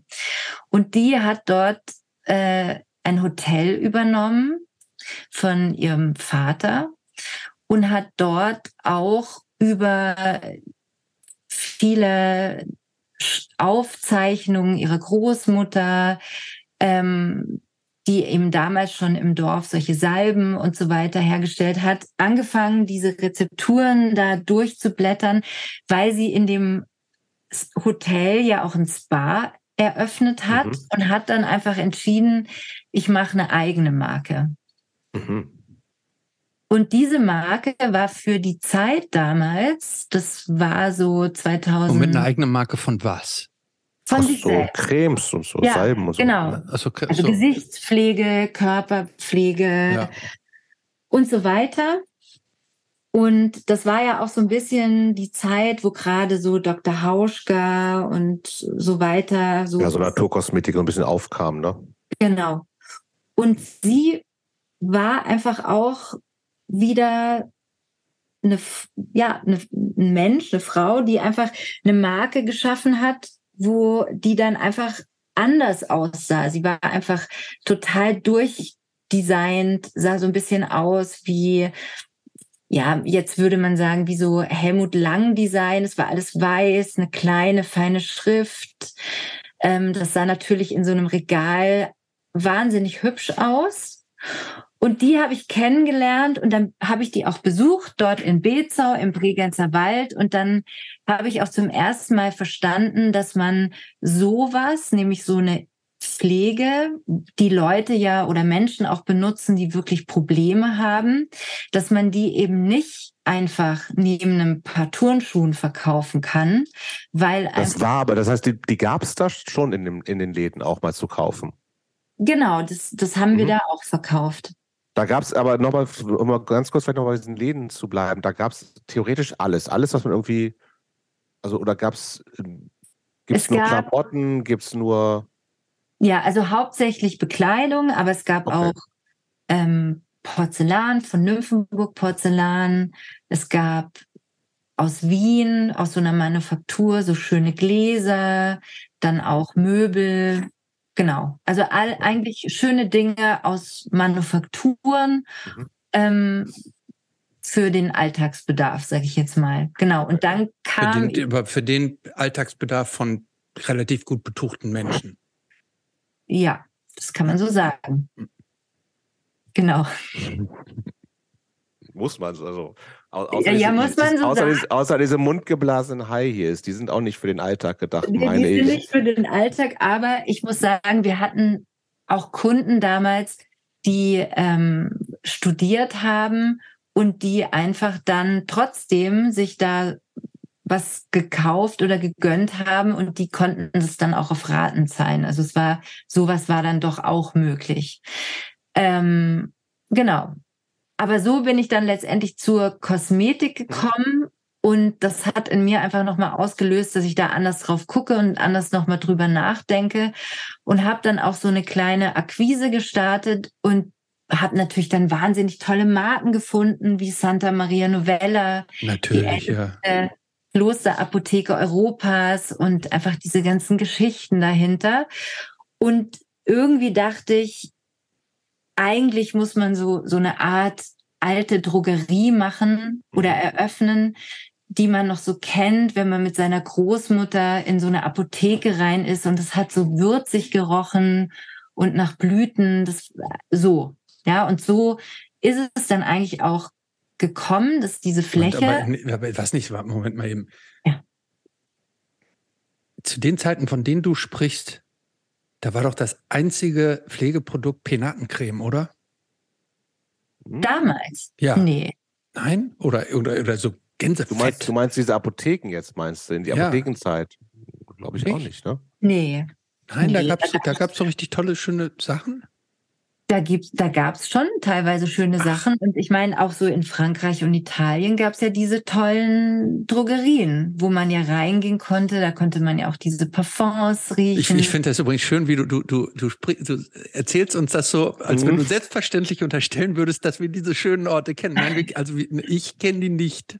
Ja, schade. Ups, vielleicht, was aber vorstellen ich, zumindest. Ich kenne die, ich kenne diese, ich kenne die ja, nicht. Aber es das gab es in der niedersächsischen Provinz in meiner Jugend auch nicht mehr. Also. Nee, aber du warst, äh, bist ja auch irgendwann älter geworden und du hättest ja auf deinem, auf deinem, bei deinen Rimini-Reisen mal so einen Abstecher in diese schönen alten Orte in der Toskana machen können, wo es dann die genau. gab. Aber bist du eigentlich, wo ja, wir gerade dabei sind, wo, bist du eigentlich so ein Pflegeprodukttyp, Jobst? Null. Gar nichts. Null. Eine Handcreme nee, nicht. Noch nicht, noch nicht. Ich habe ja ein bisschen die Hoffnung, dass sich das heute ändert. Genau. Benutzt, ich, ich, glaube, du benutzt, du benutzt auch kein Sonnenschutzmittel, oder? Ungern. Ungern, ja. ja ich weiß, dass es auch nicht gut ist. Ich, ich habe auch das Gefühl, meine Haut verträgt nicht so super viel. Ich muss so bei so äh, bei so Shampoo und Duschgel muss ich mal nehme ich mal so dieses so, so sensitiv äh, extra sensitiv für die weil sonst kriege ich die empfindliche Haut. Du bist äh, ein bisschen empfindlich. Passt aber, finde ich, auch zu meinem Gemüt. Wäre extra so ein empfindlicher Typ. Auch so pH-neutral auch? Kann sein, weiß ich nicht. Aber ich, wie gesagt, da, da will ich ja noch viel dazu lernen. Genau. Da kommst du mich mal besuchen. Mach ich. Toll, freue ich mich. Ja. Okay, das heißt, du hast irgendwie gemerkt, du hast da, also das merkt man tatsächlich aber auch, wie du drüber redest, also dass, dass da nochmal so eine Faszination seinerzeit ja, war. Mhm. Also wir, wir, sind so 2010, 11, wie wir es angefangen haben. Genau. Und du gesagt hast, irgendwie das passt ja vielleicht gar nicht in diese bisherigen Läden mit rein, neben die High Heels und das Kalbs Leder Skateboard, was es da so gab. ähm, ich will mal was Eigenes machen. Oder, oder war dir gleich klar, ich will was Eigenes machen? Oder also, wäre auch die Option gewesen, guck mal, Andreas, wir machen mal so einen Laden auf, zusätzlich noch und das ist alles deine Verantwortung. Weil das ist ja nochmal ein anderer Schritt zu sagen, ich mache einen eigenen Laden auf mit der entsprechenden Verantwortung, die man hat, äh, wobei es auch Überschneidungen, glaube ich, gab. Du warst noch angestellt, hast den Laden nebenbei so gemacht, ne? Genau. Ähm, aber genau, es ist ja nochmal ein riesiger Schritt, finde ich, ne? Selbstständig zu werden und auch die Verantwortung zu tragen für alles. Das, das ist auch in der Tat wirklich ein Schritt und das ist auch eine, klar, auch eine Erfahrung, wenn man die Verantwortung 100 Prozent selber tragen muss. Aber am Anfang gab es schon auch die Überlegung, okay, machen wir da jetzt zusammen was, aber irgendwie wollte ich gern was eigenes machen. Und ähm, genau, aber das hat natürlich dann beides zusammen nicht funktioniert, weil natürlich meine Aufmerksamkeit, auch gerade weil ich ja die Verantwortung der 100 Prozent trage, natürlich mehr auf meinem Unternehmen lag. Ja. Und ähm, ja, und dann haben sich unsere Wege dann getrennt. Und dann habe ich versucht, mein Und eigenes... Und jetzt seid ihr euch Spinnefeind oder äh, könnt ihr noch miteinander umgehen? Ja, also leider muss ich sagen, haben wir jetzt wirklich schon lange nicht mehr miteinander zu tun gehabt. Und ähm, keine Ahnung, vielleicht treffen wir uns mal zufällig irgendwo. Hm. Okay, 2012. Klingt jetzt, so, klingt jetzt nicht nach so einer amikablen Trennung. ja, da, da sage ich jetzt nicht so viel dazu. Alles gut. Es gehören immer zwei dazu, aber genau. Er, er, ist an allem schuld, sagen wir es doch einfach so. Ich sag, hast du jetzt halt zum Glück hast gesagt. du jetzt gesagt. ja. okay. Äh, aber 2012 hat der Laden auch gemacht. seit 2014 machst du das komplett ja. alleine, wenn das stimmt alles, genau. was ich gefunden habe. So, und Dann, da habe ich jetzt gleich mal eine. Muss mal, okay, auch kriegst du ein bisschen mit in deinen Laden. Genau. Wie bitte? Also wie, wie stellen wir uns Laden. den vor, alle. Nimm uns mal mit in deinen Laden. Wie sieht der aus? Also versuch dir mal so ein bisschen zu beschreiben für Leute, die, den, die das jetzt hier hören.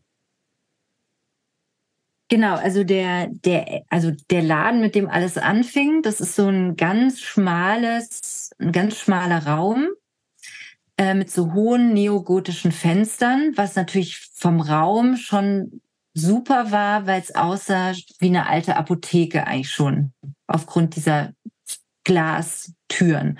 Und dann kam man da so rein und dann ging der Raum aber so ganz mit so komischen Betonpodesten so nach oben. Und da war davor ein Schuhladen drin und dann stand da oben so ein Tresen und die Verkäuferin guckte immer so auf einen runter, wenn man da reinging.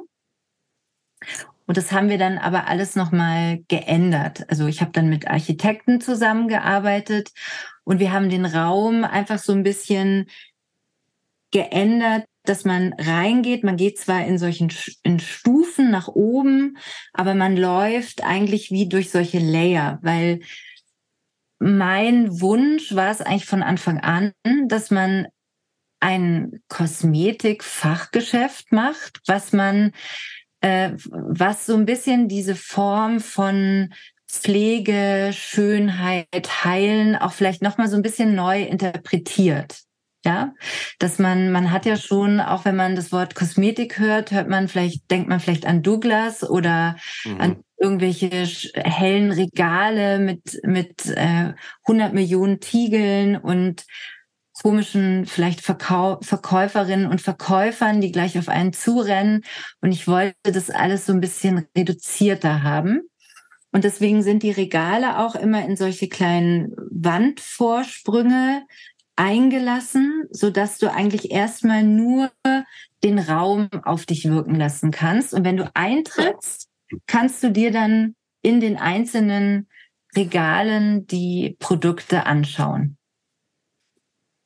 Genau. Und es war natürlich am Anfang, sage ich, sag ich mal, sehr ambitioniert von mir, weil ähm, das war natürlich nicht so, dass ich 2012 aufgemacht habe und der ganze Prenzlauer Berg zu mir kam und gesagt hat, hey, super, dass du da bist. Endlich. Sondern, Wo endlich, warst du die ganze Zeit? Genau.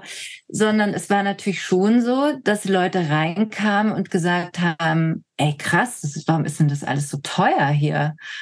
Und dann sind die was einfach gegangen und ähm, ja, Sag genau. doch noch mal ganz kurz, was das, was so deine Erstausstattung war, mit was für Produkte du verkauft hast.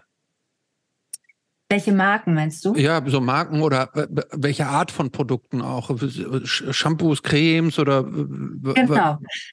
Also Gesichtspflege, Körperpflege, Haarpflege, aber auch Düfte, also Parfums. Ah. Ähm, ich habe ich hab gerade schon, schon gesehen, ne? das ist ja meine äh, Pflege. Ne? Calendula. Ja.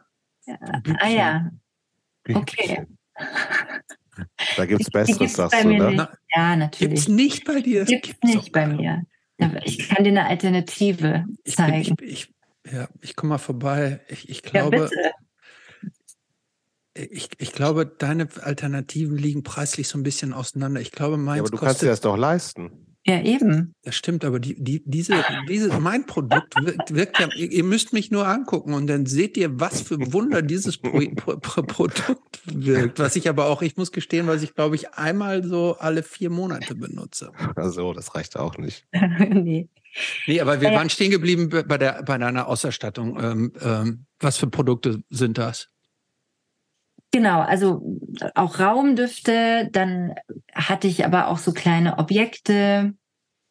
Was heißt das denn? Äh, wie, wie ähm, also Räucherstäbchenhalter aus Keramik, okay.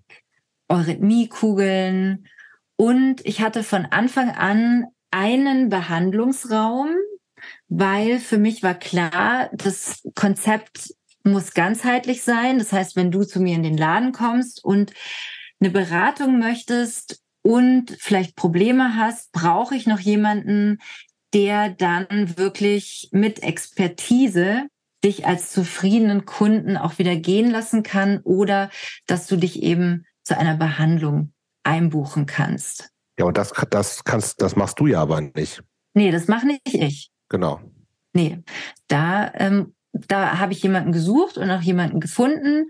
Ähm, und die hat dort einfach, das ist, war eine, ist eine Kosmetikerin oder war eine Kosmetikerin damals. Sie arbeitet jetzt nicht mehr bei mir, aber ähm, und da, genau, ging es ja auch darum, dass man sagt, dieser Beruf Kosmetikerin mhm. ist ja leider kein geschützter ja. Beruf, ja. Aber es ist ja trotzdem auch ein Handwerk. Also es ist ja schon wahnsinnig toll, wenn man. Man muss ja auch echt viel wissen ne, über so Haut, äh, Total. Struktur und Aufbau etc. pp. Genau. Und also für mich war es einfach immer so, diese Stunde, wenn man sich da hat behandeln lassen, das ist einfach wahnsinnig schön. Also man bekommt einfach so diese, sag ich mal, dieses Berühren, Streicheln, was man schon als Kind auch so schön fand, bekommt man da einfach wieder geschenkt. Man kann einschlafen, man muss nicht einschlafen. Und ähm, genau. Ja, man, äh, wenn ich jetzt auch mal deine Webseite zitieren darf, das fand ich ja sehr schön. Also eine Buchung bei dir macht alle Träume von Schönheit wahr. Mhm. Wenn ich Perfekt. das ist schon, als ich das gelesen habe, da dachte ich, hm, alle Träume von Schönheit werden da wahr. Das ist schon, ähm, schon viel. Aber Warum nicht? Ähm, so, jetzt aber nochmal so zurück. Wir hatten gerade gesagt, hm, dass am Anfang hat es jetzt nicht sofort so gezündet, weil die Leute gesagt mhm. haben, huch, äh, sieht gut aus, aber ist ja auch ganz schön teuer. Warum muss das, muss das so teuer sein? Ähm, und wie hast du dich dann etabliert? Denn du bist auch, und ich darf auch zitieren, du bist inzwischen ja eine, laut bist du eine Koryphäe im deutschen Beauty- und Wellness-Markt. Also wie, wie, wie, wie, wie bist du dazu gekommen? Wie bist du zur Koryphäre geworden und wie bist du von diesem, von diesem kleinen Nischenladen, der erst als ein bisschen überteuert irgendwie so links liegen gelassen wurde, wie, hast du das angeschoben? Na, ich sag mal, ich habe einfach an das geglaubt, was ich da gemacht habe und einfach weitergemacht. Also ich habe einfach versucht, dort einfach Marken weiterzufinden, die besonders waren. Dann gab es auch immer so Leute, die, die ja auch spezielle Sachen gesucht haben. Ich habe dann auch, auch ein paar tolle Veröffentlichungen bekommen, weil das Konzept einfach anders war oder neu war. Und dann muss man natürlich auch sagen, dass in den letzten zehn Jahren die Menschen oder die Kunden sich ja auch ein bisschen verändert haben. Also am Anfang, sage ich mal, die Kunden, die ja auch damals, die ich ja auch aus solchen Geschäften kenne, wie Andreas das Geschäft hatte, die ja gerne spezielle, hochpreisige äh, Bekleidungsstücke gekauft haben, haben einfach dann im Laufe der Zeit, und ich glaube, da ist natürlich auch diese Phase der Pandemie ziemlich auch schwer ins Gewicht geschlagen, auch nochmal dahingehend, äh, hat das bewirkt, dass die Menschen ein bisschen mehr auf sich selbst geguckt haben. Also nicht nur, was, was zeige ich nach außen, sondern was tue ich eigentlich mir für mich selbst. Und ja, und so habe ich versucht, immer weiterzumachen. Marken, die man nicht so häufig an jeder Ecke sieht, zu finden. Ich habe auch diese, diese Leute, die hinter den Marken stehen, besucht. Ich habe versucht, mir das anzugucken, damit ich auch darüber richtig erzählen kann. Und ich habe natürlich auch Glück gehabt, weil ich einfach im Laufe der letzten zehn Jahre wirklich tolle Mitarbeiter gewinnen konnte, die auch alle an mich und mein Konzept geglaubt haben. Und die sind auch alle noch da. Genau. War das jemals für dich eine Alternative ähm, oder so, so eine Idee, selber was zu produzieren zu lassen? Ja, habe ich ja auch. Ich habe ja ein Parfum und ein Seifenstück gemacht. Ähm, das heißt Oloid. Ähm, das zeige ich euch, wenn ihr mich besuchen kommt. Mhm. Was okay. ist daran so besonders? Aus deiner Sicht? Mm, die, also die, die Idee dahinter habe ich eigentlich übernommen von einem Paul Schatz, der auch früher in, am Bodensee gelebt hat, also in Konstanz. Reden wir gerade übrigens von der Seife oder von diesem Parfum? Oder ist das das gleiche? Also Oloid heißt das Parfum, aber auch die ja. Seife. Aber die Form der Seife ist der Oloid, den dieser Paul Schatz erfunden oder entwickelt hat. Ja, der war Architekt und hat über die Beschleunigung eines Würfels herausgefunden oder berechnet, dass in der Geschwindigkeit der Würfel wie zwei ineinander steckende Kreise zum Körper wird.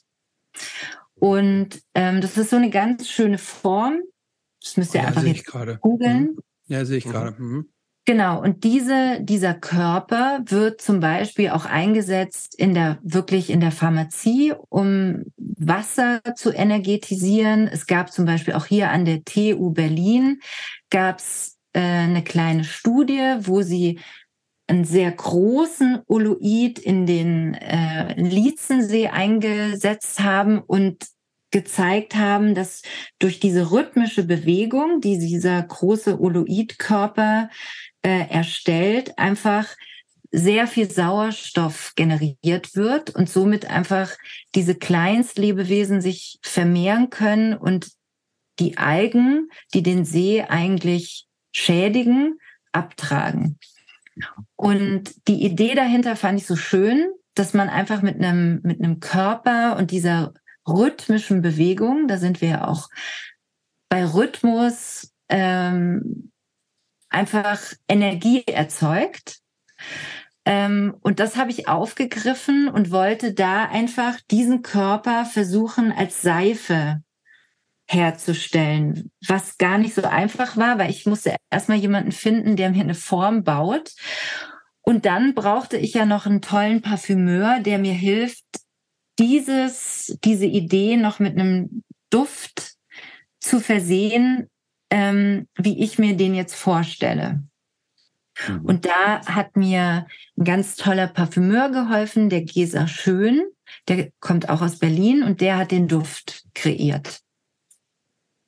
Und das ist dann auch der, der Duft für das Parfum. Ist, der, ist das Unisex? Also können. Ähm, ja. Äh, genau, das also ist Unisex. Also Jobs, das ist auch was für uns.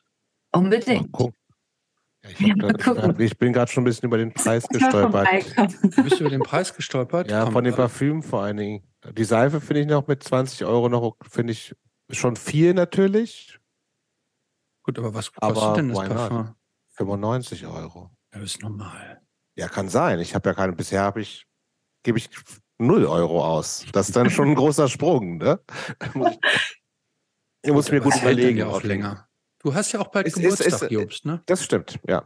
Ist das ein äh, Dauer, ist das äh, äh den Dauerbrenner nicht? Ist das, äh, wie heißt denn das? Ist das so ein Verkaufsschlag, die deine Schlager? Also wir haben viele Kunden, die es gerne tragen, was natürlich toll ist, da freue ich mich. Und wir haben, oder ich habe jetzt auch mittlerweile so ein paar andere Läden, die das Parfum verkaufen. Mhm. Und ja, es freut mich, es ist schön. Aber der Laden läuft richtig gut. Oder gab es auch so Phasen, also hast du gesagt, Anfang meinst zwar so ein bisschen, hat es ein bisschen gedauert. Das heißt, man braucht ja auch, äh, wenn du auch gesagt hast, dass das, das ganze Ding nochmal umgebaut mit Architekten und so, das, das klingt schon nach viel Startkapital. Dass er erstmal rein muss und auch so einen Laden überhaupt Klar. mieten in Prenzlauer Berg, Angestellte. Ähm, ist das alles safe und du musst ja finanziell keine Sorgen machen und das wird die nächsten Jahre auch noch so weiterlaufen? Oder ist das irgendwie immer ein Struggle oder war es zwischendurch auch mal ein Struggle? Also es war am Anfang auf jeden Fall ein totaler Kampf, weil ich natürlich 100 Prozent volles Risiko gefahren bin. Mhm. Und aber das ist was, das habe ich, glaube ich, auch von damals mitnehmen dürfen, äh, aus meinen tollen Bandzeiten, weil wenn man nicht an was glaubt, dann wird es eben auch nichts. Also man Aber aus den Bands ist nichts geworden, Melanie, wenn ich dich daran erinnern darf. Ja, was heißt da, aus denen ist nichts geworden? Also ich meine, wir haben uns halt ja, aufgelöst. Wer ja, weiß, was gewesen wäre, wenn wir alle das weitergemacht hätten. Hör mal zu, und ich darf dich daran erinnern, Jobst, Abfackeln, die haben, äh, die haben den Lebensunterhalt von der Band bestritten. Das genau. ist dir mit keiner von deinen 15 das Bands ist, irgendwie bisher gelungen. Ich habe aber auch nicht in der ähm, Bachgasse gewohnt. Aber ich war ja, da mal. Leider. Das ich war da mal. Einmal war ich da. Einmal war ich da. Stimmt. Kann ich mich erinnern. Ja. Das war auch, das war wirklich ganz schön abgefragt. Das war wirklich abgefragt, das stimmt. Ja. Nein, es ist, es ist immer so, ich weiß nicht, es ist einfach so, man, ich versuche daran zu glauben. Es gibt immer Momente, ähm, da könnte man jetzt sagen, okay, ähm, wir bleiben jetzt der Prenzlauer Bergladen, aber ich möchte eigentlich, ich möchte der Laden in Berlin sein, wo die Leute hinkommen wollen, weil sie ihn so schön finden und weil sie sich da gut beraten fühlen, weil sie sich da wohlfühlen. Und ich will auch noch weitergehen, auf jeden Fall. Was heißt denn das? das, das expandieren, neue mehrere Läden aufmachen, Weltherrschaft? München? München, Stuttgart, Frankfurt? Saint-Tropez? Ja, warum nicht? Also mal, mal schauen. Also woran, woran hapert Woran liegt Naja, also genau, jetzt erstmal so einen weiteren Laden aufmachen. Ich habe jetzt im Prenzlauer Berg vier Geschäfte, ähm, vier Flächen, genau. Und ähm, die sich gegenseitig Konkurrenz machen. Nein, das sind zwei Läden, wo wir ähm, unterschiedliche Sachen verkaufen. Okay. Und dann haben wir noch mal zwei Flächen, wo wir nur, wo es nur Behandlungen gibt. Okay. Genau. Und natürlich würde ich das gerne auch in anderen Städten implementieren, aber ich glaube, es ist nicht so einfach, weil ich auch weiß, ähm, wenn ich selber nicht da bin, ist es, glaube ich, manchmal auch nicht so einfach, einfach zu sagen, man macht irgendwo einen Laden auf und stellt irgendwelche Leute rein, auch wenn es ganz tolle Verkäufer sind, dann ist der Laden, äh, bin es doch ich, weil ich habe die Produkte ausgesucht, weil sie mich begeistern und so weiter und so fort. Also ja, vielleicht müssen wir auch nochmal auflösen, dass MDC Cosmetics gar nicht in echt für Millions of Dead Cops äh, steht, sondern für äh, deinen Namen. Ja, klar. Melanie Dahlkantor. Genau. Weiß nicht, ob Christopher so verstanden hat. Ja. Nee, das habe ich nee. nicht verstanden tatsächlich. Aber ich habe mir auch bei Melanies Namen, als ich den das erste Mal gelesen habe, habe ich mir auch die Frage gestellt, ob es eigentlich ein Künstlername ist oder ob man wirklich so heißt. Ich heiße wirklich so. Dal, wo kommt der Name her? Dal Canton? Ähm, aus Norditalien. Ach so. Okay.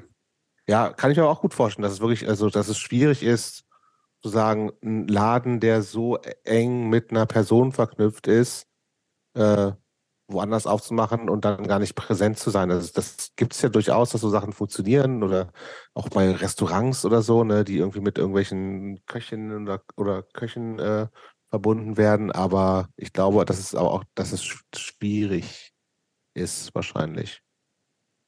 Ja, klar. Und ich meine, es ist natürlich auch dort, wo der Laden jetzt ist. Wir sind ja auch mit unseren Kunden gewachsen. Mhm. Ja, dadurch, dass, dass sozusagen die, wir, also das ist ja das Schöne, dass man so merkt, wir sind da ja irgendwie auch gewollt, weil die Kunden uns ja auch besuchen, die unterstützen uns, die sitzen auch manchmal gerne auf der Terrasse bei uns und trinken einen Espresso gerne. Und das ist ja toll. Also das ist ja ein, schön, ein schönes Kompliment, wenn man einen Ort geschaffen hat, wo Leute sich gerne treffen. Und Gibt es den oder die klassische MDC Cosmetics Kunden oder Kundin? Kann man das so? Finde ich eine spannende Frage, ja. Gibt doch mit Sicherheit ein, ein durchschnittliches Alter. Also meine, meine Klischee-Vermutung also wäre 50 plus, weiblich, finanziell sehr ausgesorgt. Macht Yoga. Kinder sind aus dem Haus, macht Yoga. Das ist ein Klischee, also wäre meine Klischee-Vorstellung. Fährt Stimmt vielleicht überhaupt nicht. Fährt ein Tesla. Oder und, und ein Transportrad, was noch übrig ist von den Kindern, die jetzt aus dem Haus sind. Ja, also in der Tat kommen jetzt auch die Kinder schon zu uns, ja? Nein, mit, Nein, ihren, mit, ihren, nur mit ihren, mit ihren Teenager-Hautproblemen, mit Pickeln. Ja, natürlich. Kommt, da kommen wir zu dir? Ja, das ist ja auch toll. Ja. Also in der Tat ist die, also die, die, die, unsere Kunden sind schon jünger, also aber so, ich würde jetzt mal sagen, die meisten sind so ab 30 aufwärts. Aber wir haben auch tollerweise viele Männer, die kommen, was ich echt schön finde. Am Anfang kamen natürlich keine, aber so nach vier, fünf Jahren ging das dann los. Kannst du das ähm, prozentual schätzen? Wie viel Prozent Männer sind das ungefähr? Ja, ich würde jetzt mal sagen 30. Oh, das finde ich auch erstaunlich viel. Ja, es sind schon viele. Mhm. Also, und, und das ist auch toll. Also, die auch ganz, also, es ist, es ist auch so selbstbewusst einfach. Und das, das finde ich auch schön, dass es eben jetzt so ist, dass ähm, dieses Wort Kosmetikstudio einfach vielleicht auch noch mal in so einem anderen Rahmen interpretiert wird. Mhm. Also abstrakt sehe ich mich auch schon bei dir im Laden. Ja. Ich, ich finde auch, ich finde ja auch, ich finde ja auch, ich habe ja auch ja, mal dein, dein, dein, dein, äh, Programm mir angeguckt. Ich finde ja besonders spannend, äh, man kann ja bei dir buchen ähm, das Bespoke Rejuvenating Facial. Mhm. Das ist, die, das ist die äh, für anderthalb Stunden 195 Euro. Was wird da mit meinem Gesicht gemacht eigentlich? Kann, kann das was verraten oder ist das jetzt komplett top secret? Ja, nein, das ist jetzt nicht top secret, aber es ist eine tolle Behandlung, weil diese Behandlung ist eine Behandlung, die auch Susanne Kaufmann sozusagen konzipiert hat und die gibt es in der Tat auch wirklich nur bei ihr und bei uns, weil die Therapeuten ganz speziell ausgebildet werden müssen für bestimmte Griffe und den Behandlungsablauf. Also Du bekommst eine ganz tolle Gesichtsmassage, verschiedenste Ampullen mit Vitaminen, die dir die so einmassiert, ja. einmassiert werden. Sehe ich. Und danach? Danach sieht man schon, also danach sieht man schon viel geiler aus. Ja, ich glaube, ihr müsst wirklich mal kommen, weil ihr unterschätzt den, diesen, diesen Moment der, des Abschaltens. Ja. Ich glaube, ihr kratzt noch zu sehr an der Oberfläche. Oberfläche das kann sein. Es ist wirklich so, ich glaube, es ist, es ist, ich meine, vielleicht habt ihr ja auch schon mal meditiert, aber es ist wirklich dieser, dieser Moment, wenn man wirklich richtig abschaltet. Also wenn man wirklich sagen kann, ich habe keine Gedanken mehr, ich höre jetzt einfach nur dem Geblinker der Musik zu, die da im Raum abgespielt wird. Ich lasse einfach durch diese. Ja, aber da läuft dann jetzt nicht dann drei Sekunden Crust-Geballer, ne? Nee, das läuft da leider nicht. Aber ich würde es für dich vielleicht noch mal einlegen. ja, aber wenn ich, wenn ich, will mich ja komplett, würde mich ja komplett darauf einlassen. Aber ich habe sowas Ähnliches kenne ich ja. Äh, ich habe tatsächlich, glaube ich, in meinem Leben schon ich will jetzt nicht lügen, aber ich glaube, ich hatte schon viermal eine Massage. Siehst du? Und das aber ist schön. Das ist total schön. Ja. Aber keine Gesichtsmassage. Nee, aber ich hatte, äh, ich hatte so Fußmassagen schon, die fand ich schon wahnsinnig angenehm. Und da wurden Fuß- und Handmassage hatte ich mal. Mhm. Ähm, das fand ich schon sehr angenehm. Und ich hatte auch so äh, Ganzkörpermassagen. Ähm, das fand ich auch angenehm. So, deshalb kann ich dann, und da wird dann auch so mit, so, mit so Luftbefeuchtung und so warmen Handtüchern und so. Also ich kann das schon nachvollziehen. Der, um, kann ich auch total. Ist, wovon, wo, um, ähm, wovon wir jetzt hier reden. Wie ja. viel macht denn aus deiner Sicht dieses, was wirklich gar nicht so viel mit irgendwelchen Mittelchen zu tun hat, nämlich dieses körperliche Abschalten, vielleicht auch eher die Berührungen aus, im Gegensatz zu dem, was tatsächlich auch an Fremdstoffen dem Körper zugeführt wird in, mit diesen ganzen Cremes und die es da gibt? Also ich glaube, es ist einfach die Kombination aus den beiden Elementen. Du brauchst mhm. natürlich hochwertige äh, Pflegeprodukte, die natürlich auch die Wirkstoffe beinhalten, die mhm. Auch was bewirken können oder dir auch helfen können und natürlich die Art der Techniken, die yes. du einfach erlernen musst, um gewisse Faszien oder auch Muskeln einfach anzuregen, dass sie ja, dass sie einfach sich auch wieder bewegen, straffen. Und ich glaube, man, ja, wie gesagt, also ich, ich glaube, dieser Moment der Erholung, in so einer Behandlung des Abschaltens ist wirklich enorm und toll. Und so meine, meine Sorge wäre ja, wenn man das einmal macht, dass man das dauernd machen will, so, ne? Ja, es ist auch schön. Es ist, ist auch wirklich schön, weil viele Kunden ja auch immer sagen, ach, das, das leiste ich mir einfach, dass ich einmal im Monat komme und mich einbuche für eine Behandlung. Mhm. Und man darf das ja auch nicht unterschätzen. Ich meine, auch diese Therapeuten, das ist ja auch eine wahnsinnig verantwortungsvolle Aufgabe, die die erfüllen und die nehmen ja auch von den Leuten viel mit. Ja, also die, die haben dann plötzlich einen Kunden oder eine Kundin, die völlig gestresst ist.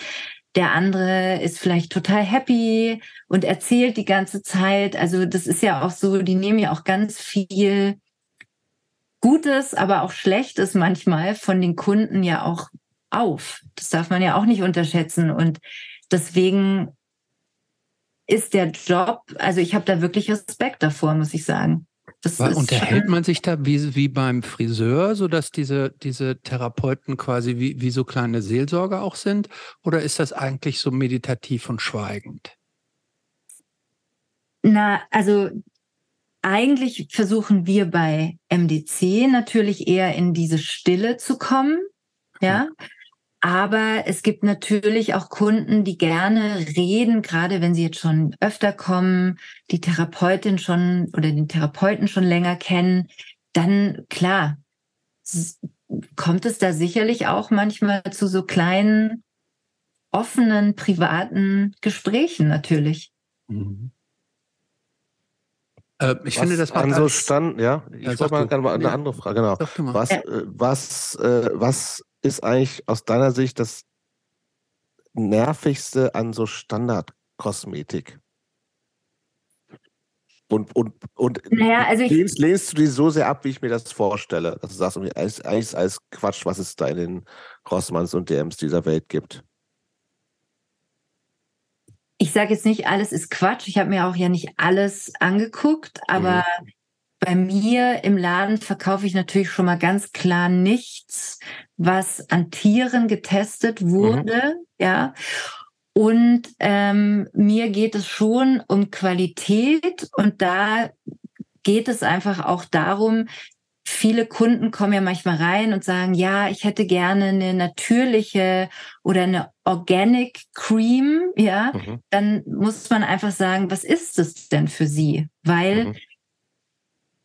wenn die Leute sozusagen sich dessen bewusst werden, was es bedeutet, wenn da wirklich jetzt sage ich mal sowas wie Rosenöl in einer hohen Dosierung verwendet werden würde, wäre die Creme viel teurer. Und mhm. natürlich mhm. sind viele Produkte nachkonstruiert, einfach weil natürlich auch die Ressourcen begrenzt sind. Aber für mich ist schon wichtig, die Qualität muss stimmen, ähm, die Geschichte dahinter muss stimmen und im großen konventionellen Kontext ist es einfach so, es gibt viele Pflegeprodukte, wo ein tolles Marketing äh, Geschichtchen aufgesetzt wurde und dann wurde, weiß ich nicht, mhm. irgendeine Wurzel oder eine Muschel ausgegraben und um die Geschichte wurde dann ein Produkt gemacht, was aussieht wie eins, was es vielleicht eh in der Art schon dreimal gibt.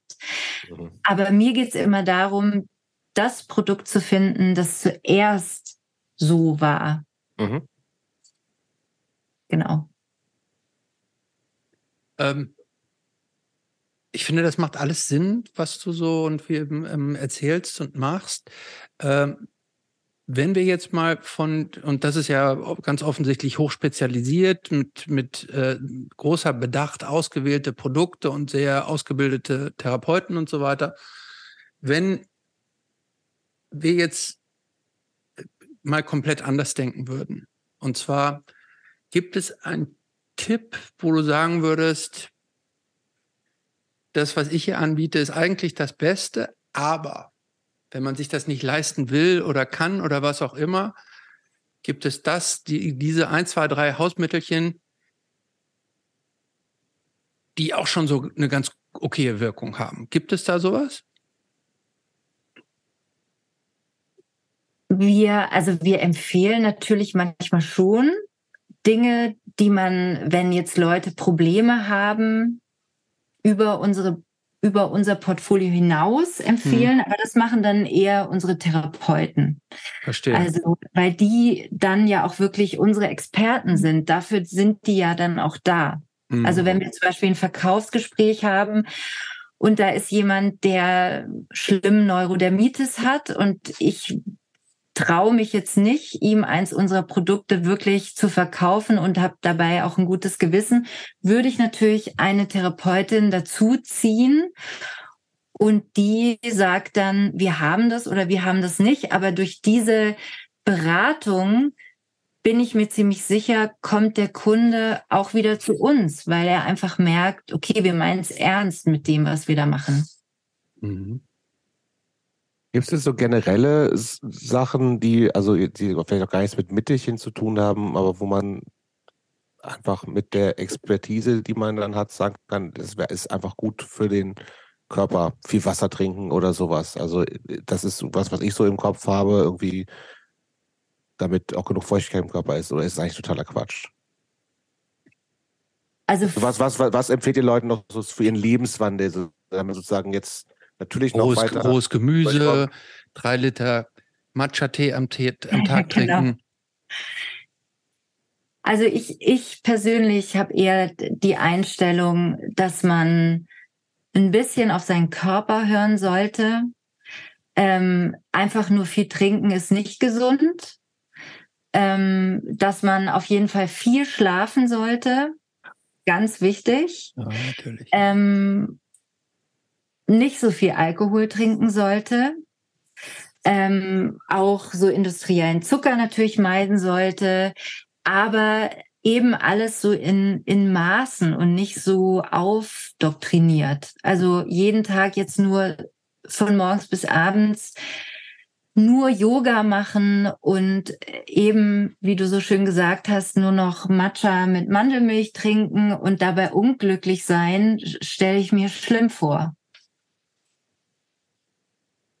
Ja, das ist ja auch schlimm. Kommt drauf an. Ja, dann schon. Kann aber, vielleicht macht es auch manche Leute glücklich. Ja, ne? vielleicht macht es manche glücklich und dann ist es ja auch okay. Dann aber ist okay. Ja. Ja, ja, ja. Ähm, ja. Jobs, was, wo, was würdest du denn, wo würdest du denn bei dir ähm, äh, Verbesserungsbedarf sehen? Weiß ich noch nicht. Das muss ich noch mal rausfinden, wenn ich in den Laden gehe und mir alles angucke. Ich, Genau. zum Beispiel, ich hätte zum Beispiel gerne so um die Augen weniger Falten. Die kriegst du weg, oder? Mit Da so einem Rejuvenant, Re- Re- Bespoke Reju Rejuvenating Facial. Wir haben so eine Boosting-Behandlung für die Augen Oh, und äh, wir haben auch Moment, so da wird da was denn sowas rein? Ich will jetzt nichts reingespritzt haben. Also so Nein, weit muss das ich das machen kriegst du da nicht. das Kriegst du da machen wir nicht. Nein, Wir das so machen reingeboostet. Also nicht, dass du da so, das so Botox. Luft, Luft aufgepumpt. Nee, nee, nee. Luft geboostet. Nein. Nein. Nee, da werden dir einfach Serien eingeschleust. Wir Ja. haben auch so hochfrequentierte Ultraschallgeräte. Damit kriegt man auch so feine Linien weg. Also Okay. ich kann dir helfen auf Das jeden heißt Fall. also, so 10, 15 Jahre kannst du noch bei mir rausholen. Ja, mindestens.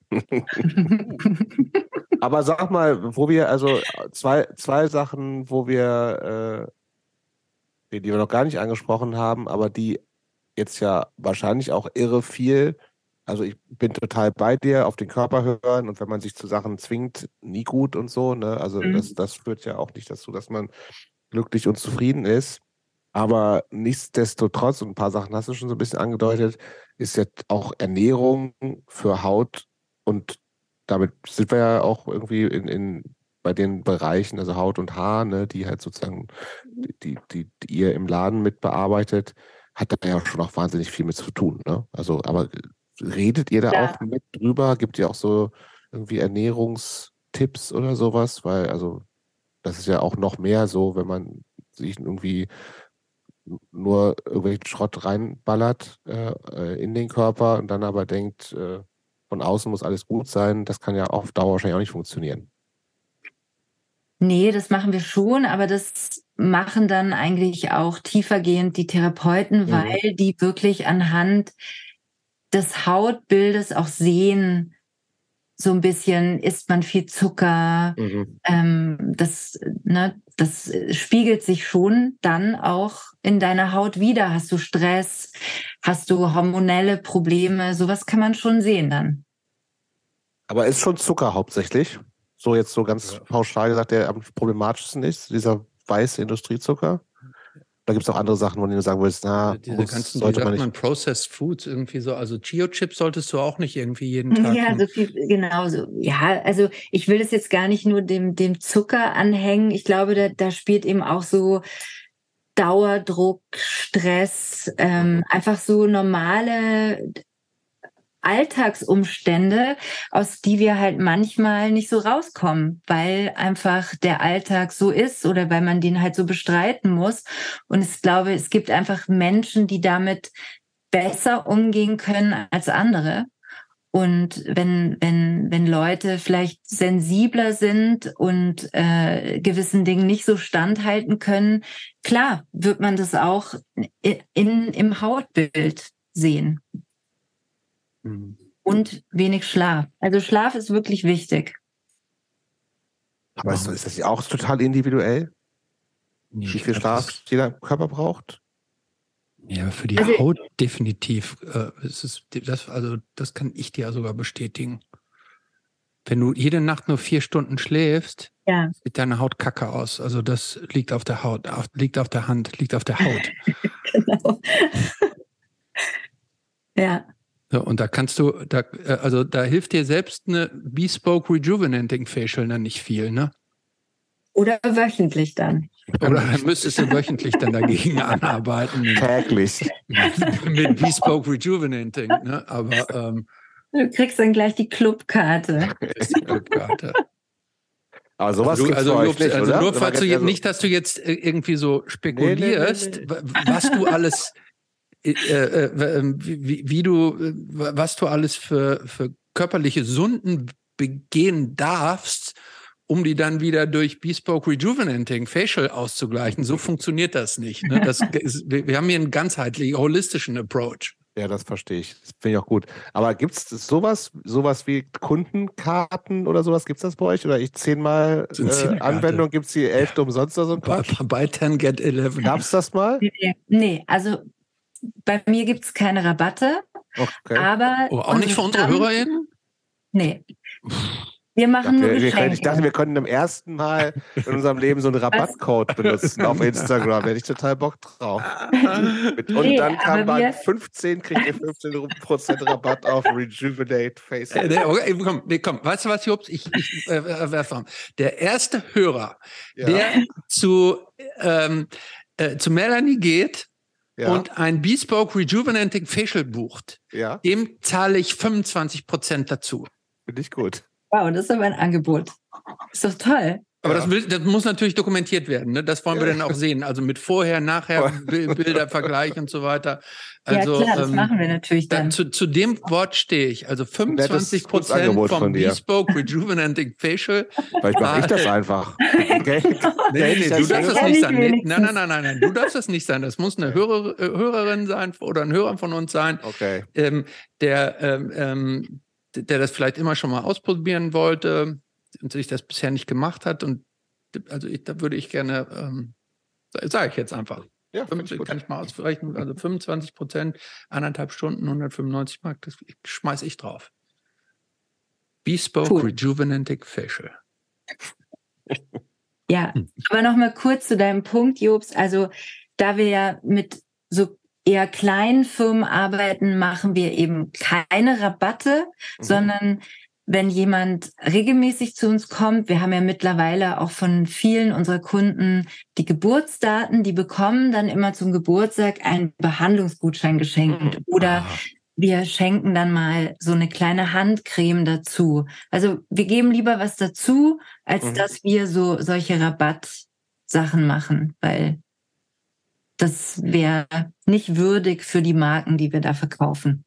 Ich finde das ganz gut mit so einem Abknipser, ne? so wie früher so die, ja. die, die Schaffner so. äh, ähm, also ich gut. muss gestehen, ich kann es nicht abwarten, da mal in dem Laden vorbeizugehen. Ja, ich freue mich schon, wenn du kommst. Ich freue mich auch. Bist du, jeder, bist du jeden Tag da oder nur, pendelst du zwischen diesen ganzen Geschäften hin und her?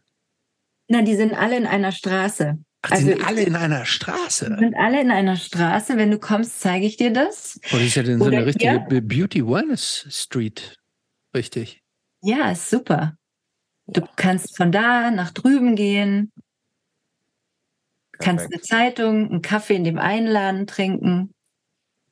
Kommst Wahnsinn. du mal vorbei. Gibt es auch, gibt, gibt's auch Cappuccino bei euch? Nee, nur Espresso. Nur Espresso. Warum denn? Aus, aus kosmetischen Ist auch besser für die Haut, glaube ich.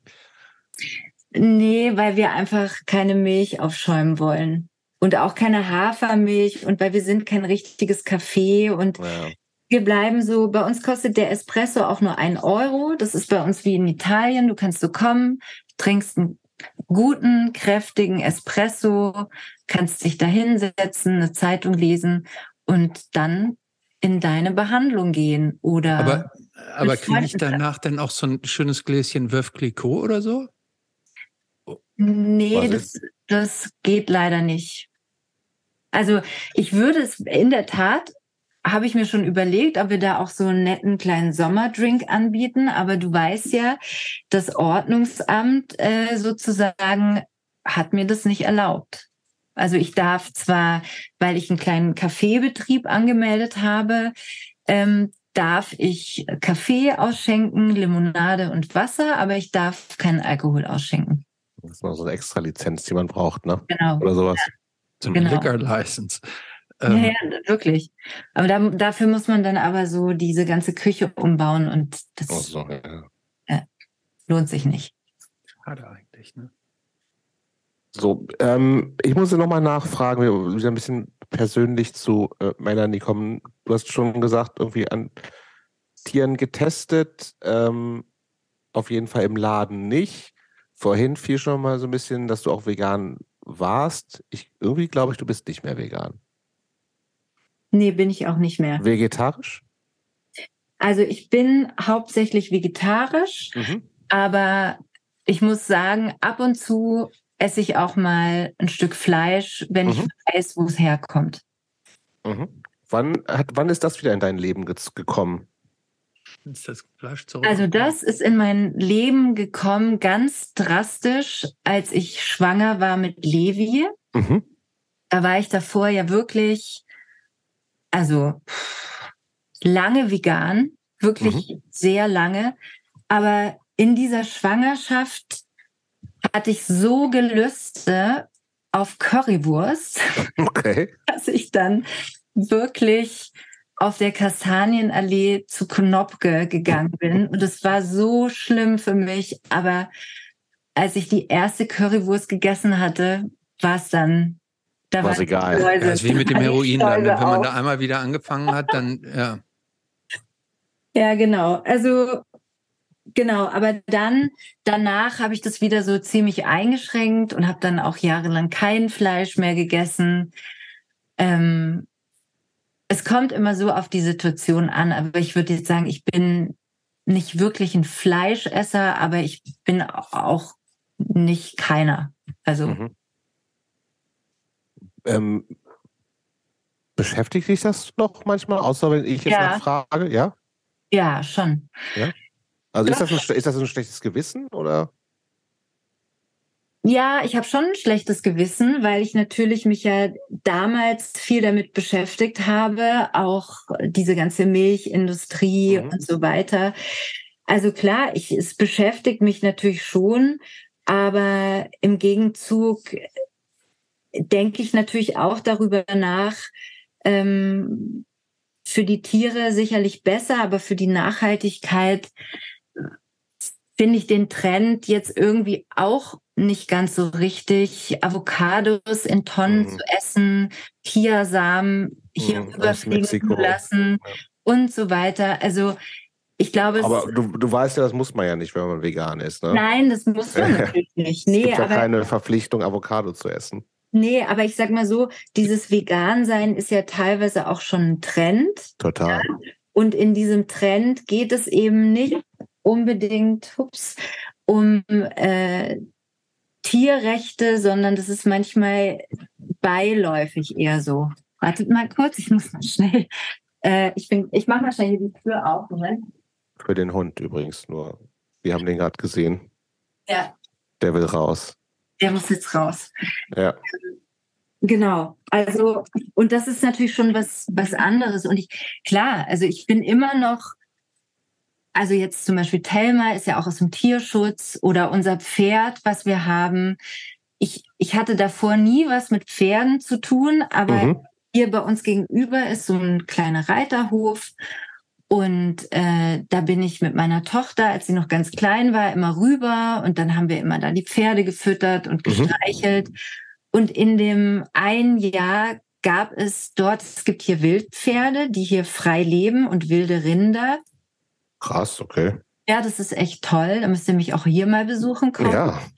Ähm, und da gab es in diesem Jahr, ähm, 2017 war das, gab es elf kleine Hengstfohlen. Ja. Mhm. Und irgendwann wurde mir dann erklärt, dass natürlich dieser Landwirt, der das hier alles betreibt, diese Fohlen nach Thüringen holt und dann werden diese Hengste eingeteilt in Leithengst oder nicht befähigt, charakterlich Leithengst zu sein. Und ich habe dann gefragt, ja, was passiert dann mit den anderen? Und dann sagte, äh, sagte dieser Verwalter hier so zu mir, naja, die kommen halt in die Wurst. Aber, aber ist, das nicht, ist das nicht so Mini-Pferde, die du da hast? Oder sind das richtig ausgewachsene das große Konik. Pferde? Das sind Konix, also das sind, das heißt, sind immer noch Ponys, aber das sind nicht so kleine Shetties, sondern Mhm. die haben schon so ein Stockmaß von 1,48 so. Also Ah ja, ich okay. kann super noch da auf dem reiten. Auf jeden Fall habe ich dann eins der Fohlen gekauft, weil ich irgendwie dachte, okay, jetzt gehen wir hier wochenlang hin und füttern das. Mhm. Also auf gar keinen Fall kommt das jetzt in irgendeine Wurst. Mhm. Und naja, und da so bin ich dann zum Pferd gekommen und musste dann auch die ersten drei Jahre wie so eine Art Pferdekindergarten und ich wusste ja noch gar nicht, was da alles auf mich zukommt, nämlich jeden Tag putzen, Schon, ne? auskratzen. Das ist echt ganz schön intensiv. Und jetzt ist aber meine Tochter zum Glück alt genug und die ist verliebt in unser Pferd zum Glück und kümmert sich da auch drum mit den ganzen anderen tollen Leuten, die da auch an dem Pferdehof sind. Genau. Mhm. Schlaf ihr schon ein? Nee, nee, nee, nee, nee, ähm, wir, denken wir, wir nach. wir hören heute ganz viele interessante Dinge, die wir noch nie so gehört haben. Deshalb müssen wir manche Informationen auch mal so, ähm, auch mal so äh, sacken Sacken. lassen. Mhm. Ähm, Freut mich. ja, was ich, eine Frage, die jetzt immer wieder so, so ein bisschen zu bei mir hochgekrabbelt ist, ist die Frage, du hast jetzt von deinen Kindern gesprochen, bist du eigentlich alleinerziehend gewesen die ganze Zeit oder haben auch Partnerschaften in deinem Leben eine Rolle gespielt? Also ich hatte natürlich schon Partnerschaften, aber ich habe mich von Levis Vater getrennt. Da war Levi so eins, anderthalb. Und dann war ich lange alleinerziehend, bis ich meinen jetzigen Mann kennengelernt habe. Und mit, wir haben auch jetzt eine gemeinsame Tochter, aber wir sind so eine gelungene Patchwork-Familie, wie man so schön sagt, weil wir uns alle gut verstehen. Der Vater von Levi hat auch noch mal eine kleine Tochter bekommen. Also ich sag mal so, wir haben es geschafft, auch nach kleinen Diskrepanzen, die man natürlich hat, wenn man sich, wenn sich Wege trennen in der Beziehung, aber das doch wieder alles so auf einen Nenner zu bringen, dass wir uns treffen, die Kinder sich treffen und so weiter. Das ist eigentlich echt ganz schön, muss ich sagen. Also das, was dir mit Andreas bisher nicht gelungen ist. Richtig. Aber ich, ich, sag, ich sag auch, es liegt nicht an Melanie. Die scheint mir eher ein, äh, ein Mensch, der zu sein, der auch sich lieber versöhnen möchte. Ja, nee, ich, ich glaube, ich glaube auch, ich glaub auch, man kann sich mit Melanie gut streiten. Glaube ich nee, das weiß ich auch. gar nicht. Nee? Ja, hm. Ich glaube, ich glaub, sie kann schon eine strenge Chefin sein, sagen wir mal so. Aber ich glaube, ähm, sie hat im, im Herzen hat sie ist sie ist sie milde. Und ich glaube, der Andreas ist einfach nur. Ich, ich setze jetzt, du musst es gar nicht kommentieren, aber ich setze jetzt mal die Theorie in den Raum, dass der Andreas einfach wahnsinnig angepisst ist, weil er so eine gute Mitarbeiterin verloren hat und die ihn einfach hat so sitzen lassen. Und ich glaube, das das hat ihn das das ähm, ein, ein Mann von diesem Status vom Andreas, Kringt das der, Ego, der, meinst der ne? kränkt das das Ego, dass den, solche Leute verlässt man nicht. So. Und dass die Marilyn das gemacht hat, nicht nur äh, das gemacht hat, sondern so ihr eigenes Business-Ding so aufgezogen hat, irgendwie so eine eigene Nische gefunden hat, das wurmt den. Und das, das, das, das kriegt er nicht gut verknust.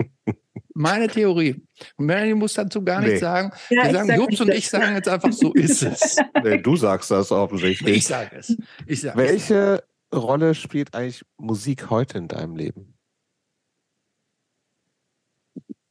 Also schon viel. Ich höre viel Musik. Was denn? Unterschiedliche Sachen. Also sowas wie ähm, Jasmin Hamdan, was ich jetzt toll finde. Ich habe mir aber jetzt zum Beispiel auch neulich mal diese ganzen alten Elton John Platten wieder angehört. Das fand ich auch total toll.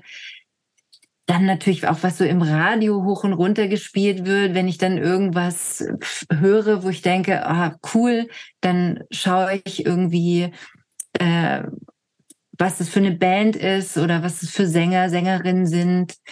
Und bei uns im Laden, also Max Richter, sowas finde ich auch ganz schön.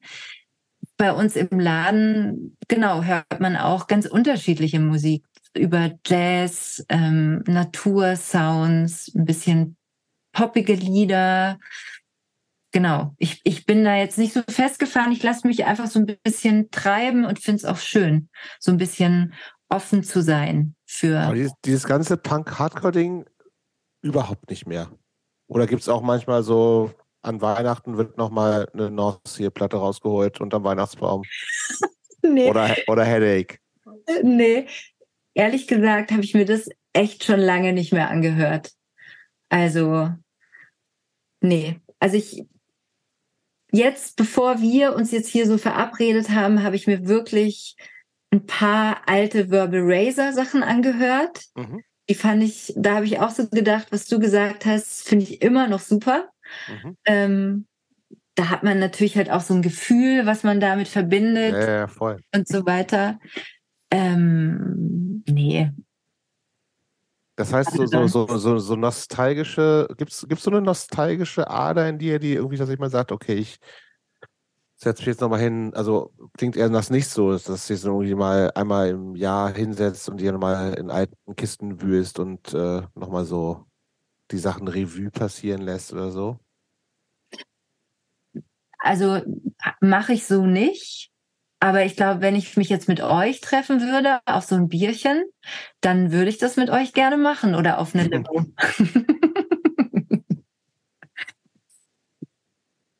das wäre schon toll. Ja, wir, nee, haben, das wir, haben jetzt, wir, haben jetzt, wir haben jetzt schon viel vor, was wir alles machen. Ne? Also, ja. Ich freue mich schon total. Ja. Aber also man kann schon wieder, ich, für mich ist ja, bist du ja wieder das eine, also gefühlt und äh, fühle fühl mich jetzt so ein bisschen bestätigt, der Person, die sagt, okay, ich, das war wirklich ein wichtiger Teil meines Lebens, ein paar mhm. Jahre lang, aber spielt eigentlich jetzt überhaupt keine Rolle mehr. Also auch was so Szene und so angeht. Letzt, auf Konzerten war es wahrscheinlich ewig nicht. Was so jetzt in Richtung Hardcore-Punk geht. Das stimmt. Ja. War ich wirklich, wirklich lange nicht mehr. Ja. Ja. Aber es war, ja, wie, wie schon gesagt, es war eine prägende Zeit, die ich wirklich nicht missen will. Ich habe viel gelernt, ich habe viel mitgenommen, dieses Gefühl, viele Leute kennenzulernen, in so unterschiedliche Leben eintauchen zu dürfen, sich so auszutauschen. Das war schon toll. Oder auch so Touren mitzufahren. Es einfach war so ein schönes Gefühl von, was kann, was kann mein Leben so alles mir geben? Das mhm. war schon schön. Aber hast du da darüber das Gefühl, anders vielleicht auch so aufs Leben zu gucken als Leute, die das nicht erlebt hat, hatten? Also die einfach nicht in so einer Szene, die, die ja vielleicht auch wirklich, also gerade mit diesem ganzen, in diesem DIY-Kontext einfach sehr persönlich auch gewesen ist, mit gewissen Ansprüchen auch und so, äh, tatsächlich auch dieses Rumreisen durch ganz Europa bei irgendwelchen Leuten auf der Couch zu pennen und so. Das sind ja, glaube ich, Erfahrungen, die in Anführungsstrichen normale Leute oder wenn du irgendwie so dein Studium so machst, wahrscheinlich eher nicht machen. So, hast du das Gefühl, darüber irgendwie, wie gesagt, einen anderen Blick auch zu haben, als vielleicht dann Leute, die, keine Ahnung, die, wie gesagt, das, das nicht mitgemacht haben? Also ganz sicher. Also ich, das ist einfach eine, eine Erfahrung, aus der man ganz viel lernt. Also man, ich sage jetzt mal, vielleicht ein bisschen hippiesk, aber man, man, man öffnet sich ja auch als Person, man, man lernt einfach Lösungen zu finden. Also wenn man jetzt auf einer Tour ist und hat einen mhm. Platten, dann, dann kann man da jetzt halt nicht stehen und sagen, okay, jetzt müssen wir umdrehen, sondern da geht's auch nicht mehr umzudrehen. Da muss man jetzt irgendwie den Reifen wechseln und wenn ich das noch nie gemacht habe, muss ich mir jetzt ich einfach, ja richtig, und ja. dann fährt man da halt irgendwie weiter. Und ich glaube, das sind so Sachen, die haben mir wahnsinnig viel gegeben, auch für, für, für das, was ich jetzt mache. Also einfach auch so den Willen zu haben, dass man das möchte und dass man das auch umsetzen kann, wenn man will und wenn man es schafft, ja, auch vielleicht ähm, Leute dafür zu begeistern, was man ja auch auf so Konzerten versucht hat. Ja, man mhm. wollte ja auch Leute finden, die die, die Musik mögen, die man macht. Also ganz klar sage ich da ja.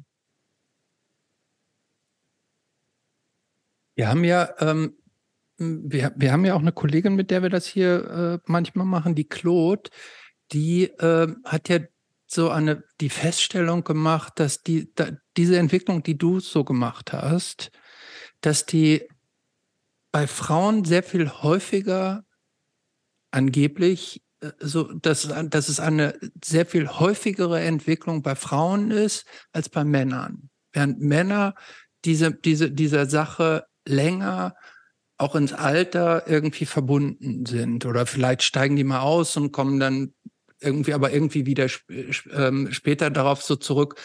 Hast du da, also glaubst du, dass diese Wahrnehmung stimmt? Und hast du eine, wenn ja, hast du eine Erklärung da, dafür, wie das sein kann?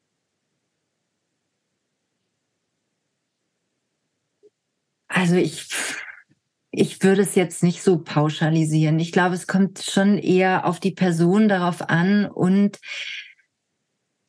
einfach, ja, ich meine, das ist ja auch das, was ich vorher gesagt habe. Das war auch das, was mich auch wirklich genervt hat, dass man immer so geredet hat von alle Anarchie, alle, alle sollen gleich äh, sein, alle allen soll es gleich gehen und so weiter. Aber letztendlich ist man auf eine Demo gegangen und dann äh, lief neben einem eher so ein Popper oder ein Emo-Typ. Äh, also allein, dass es schon diese Kategorien gab, ist ja furchtbar. Und man hat irgendwie nie das große Ganze gesehen. Und vielleicht ist es auch so, egal, ob Mann oder Frau. Ich weiß nicht. Ich glaube, wenn man irgendwie seine Vision im Leben nicht, nicht sieht oder findet oder irgendwas findet, was einen plötzlich entflammt, wo man sagt, hey, das bin ich, das ist auch eine Stärke von mir, da möchte ich weiter eintauchen, dann, dann wird man immer so ein bisschen in seiner Vergangenheit hängen bleiben und den, den alten guten Zeiten hinterher lachen oder vielleicht auch weinen, ähm, aber die werden halt nicht wiederkommen, sondern die, die, die Zeiten können nur dann wiederkommen, wenn ich sie wieder kreiere. Und ich glaube, das ist egal, ob ich da Mann oder Frau bin. Mhm. Ja, macht Sinn. Ähm, letzter Teil, Jobst? Mhm. Mach du mal was. Musst du wieder reingucken. Hab schon ja, ähm, in die Fragen geguckt. Was schätzen deine Freunde an dir?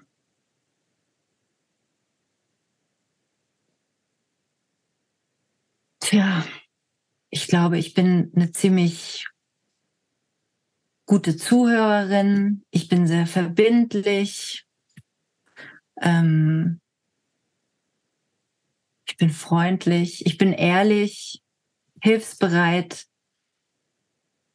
Bist, bist du so jemand, der, der immer ein offenes Ohr hat oder bist du, also das, das, was du von deinem Unternehmertum erzählt hast, und du hast ja gesagt, das ist ja auch ja nicht nur Unternehmertum, sondern es ist ja auch so eine Passion, praktisch so dein Ding, was du irgendwie entwickelt hast. Das klingt so, als wenn das auch zeitlich ganz schön einnehmend wäre. Mhm. Ähm, wenn man, du, du hast ja praktisch auch viele Mitarbeiter und jetzt vier Läden, da hängt viel Verantwortung dran. Und selbst wenn das etabliert ist, äh, läuft das im Zweifel nicht selber, sondern du musst dich da, im, du hast es ja auch schon gesagt, das bist du.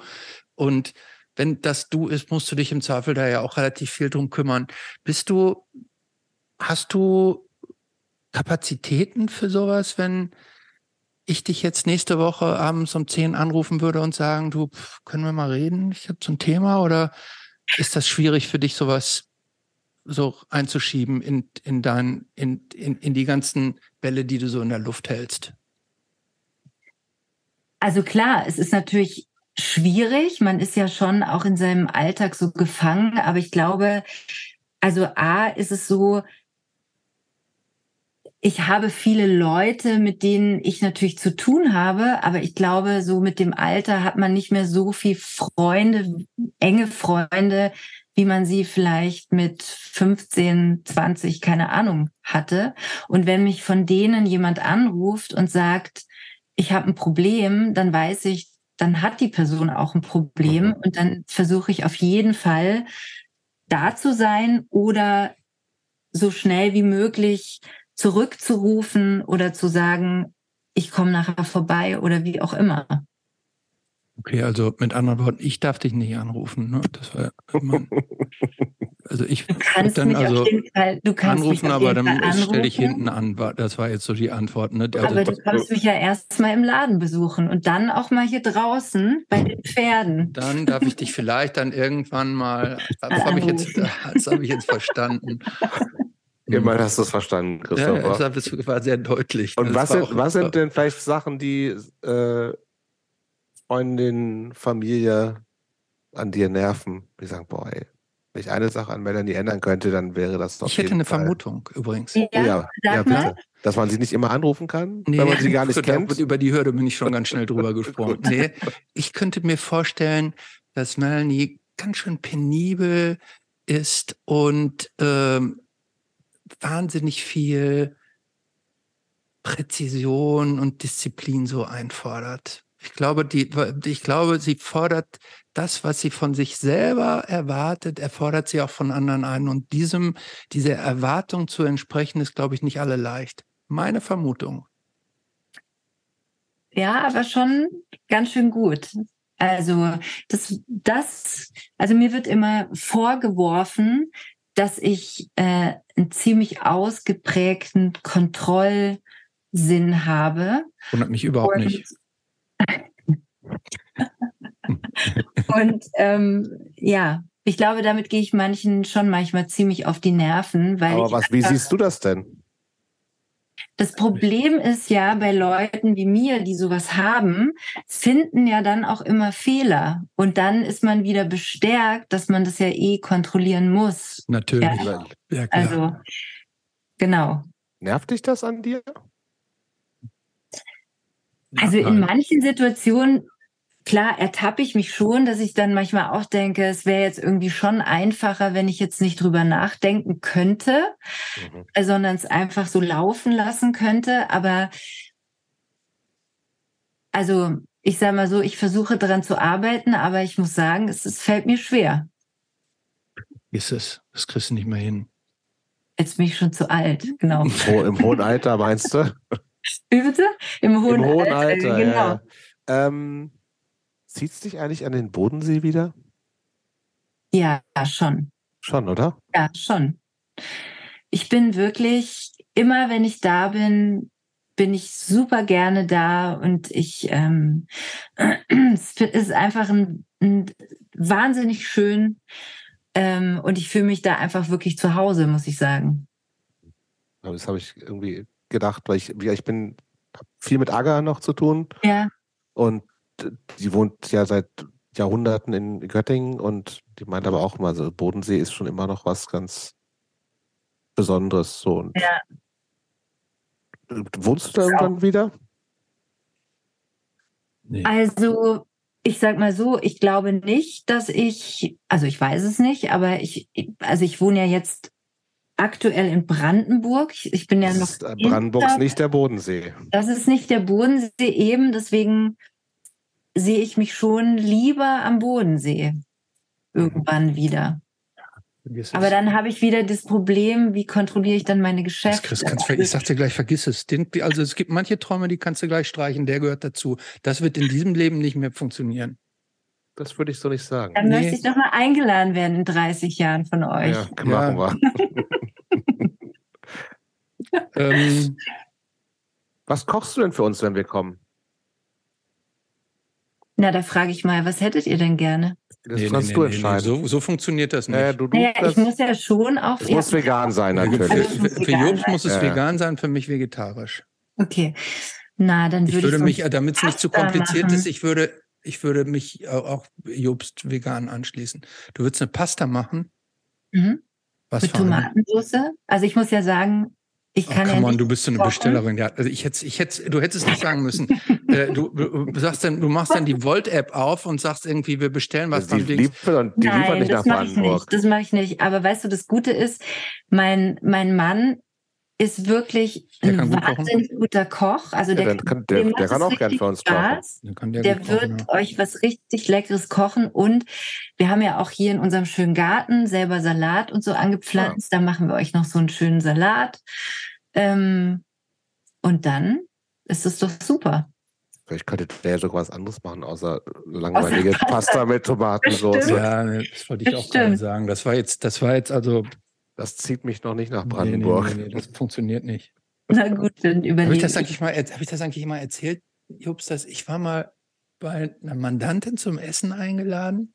Mhm. Da gab es Nudeln mit Tomatensauce, Nudeln nee, mit nee, Ketchup. nee, nee, nee, nee, ähm, die hat so, die hat so richtig Be Beschäftigte, die für sie kochen, so eine Oh. ganze Abteilung.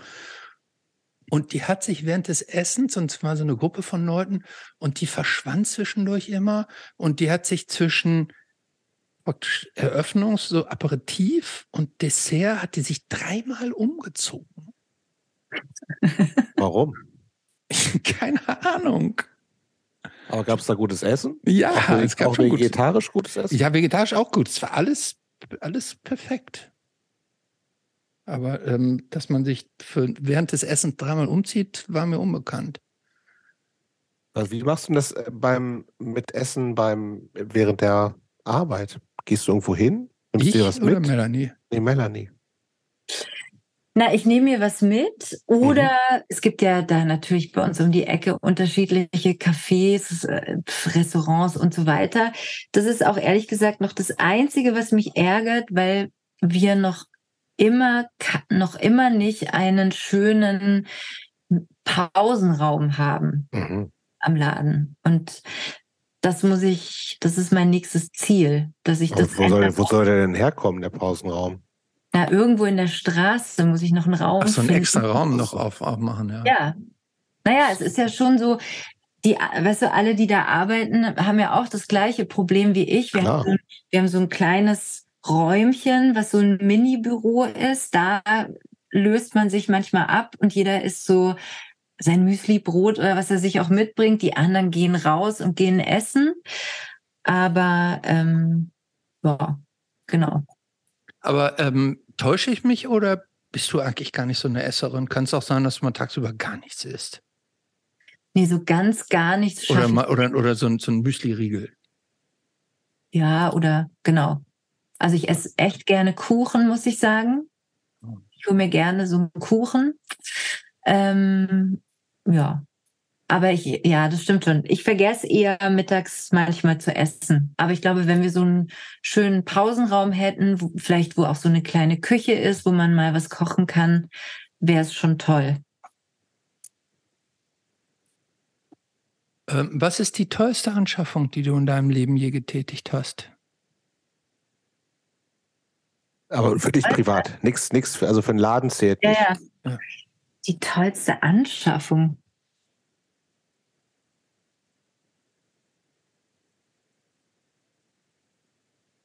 Irgend so ein Designobjekt? Die mundgeblasenen High Heels hast du nie vielleicht gekauft? nee, also zwei, zwei Sachen. Ich habe mir einmal ein tolles Foto gekauft von einem Fotografen aus New York. Ähm, das hängt auch immer noch hier in meiner Wohnung. Also das, das habe ich mir gekauft. Das, Aber das von wie, wie, wie, teuer, von wie viel Geld sprechen wir? Äh, das hat damals ein bisschen mehr als 10.000 Euro gekostet. Oha. Das ist schon ordentlich. Hm. Das ist schon ordentlich, ja. Hm. Genau, aber es ist auch limitiert. Mhm. Und ich habe den. Was ist, was ist da drauf? Das ist eigentlich ein Foto von einer äh, Glasscheibe von einem Laden und das war der Laden, also das Geschäft des Vaters, des, des Fotografen. Mhm. Und der musste aufgrund eines Brandes dieses ganze Kaufhaus schließen und hat dann von innen in die Scheibe reingeschrieben, going out of business. Mhm. Und von außen war es natürlich falsch rum. Ach so, okay. Und davon hat er von so ein, so ein Foto gemacht und das habe ich gekauft. Mhm. Und das zweite? Und das zweite, hm, ich habe mir so einen, einen Ring gekauft von so drei Schwestern aus Beirut die äh, schon seit ihrer Kindheit immer zusammen waren, weil sie früh ihre Eltern verloren haben. Und die machen so ganz tollen Schmuck.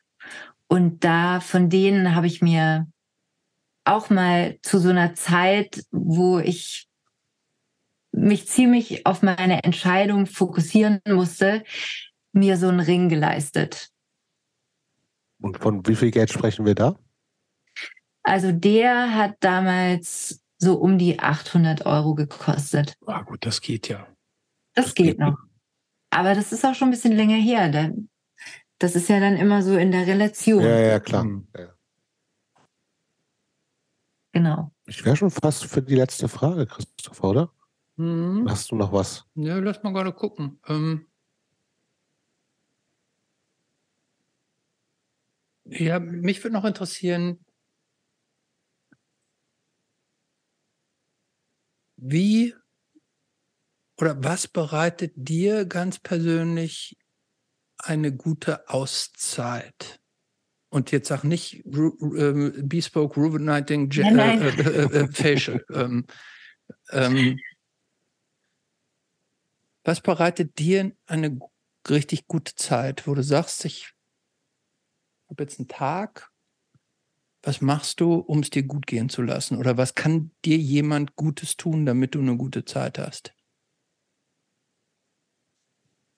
Also wie gesagt, ich esse gerne Kuchen. Ja, also das bereitet mir eine gute Zeit. Aber klar, jetzt mal der, abgesehen davon, dass ich natürlich gerne Zeit mit meinen Kindern und meiner Familie hier verbringe, was mir wirklich eine total gute Zeit macht, ist mit mein, meiner Hündin Thelma loszuziehen und wir machen so verschiedene Sachen, so Trainings, äh, Fährten und Objektsuche und das macht mir richtig Spaß. Also die Arbeit mit dem Hund, das ist für mich total toll. Das habe ich so richtig für mich entdeckt.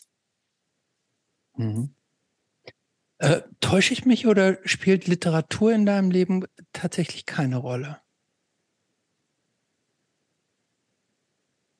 Doch, ich lese schon auch gerne mein Buch, aber es ist auf jeden Fall jetzt, ich bin jetzt nicht der Typ, der Bücher verschlingt, sondern eher, wenn ich jetzt irgendwelche Gedanken habe, suche ich mir dann Literatur, wo ich mal eher dann ein halbes Buch darüber lese, aufhöre und dann in einem anderen Buch weiterlese und Mhm. irgendwann lese ich das Buch zu Ende. Mhm.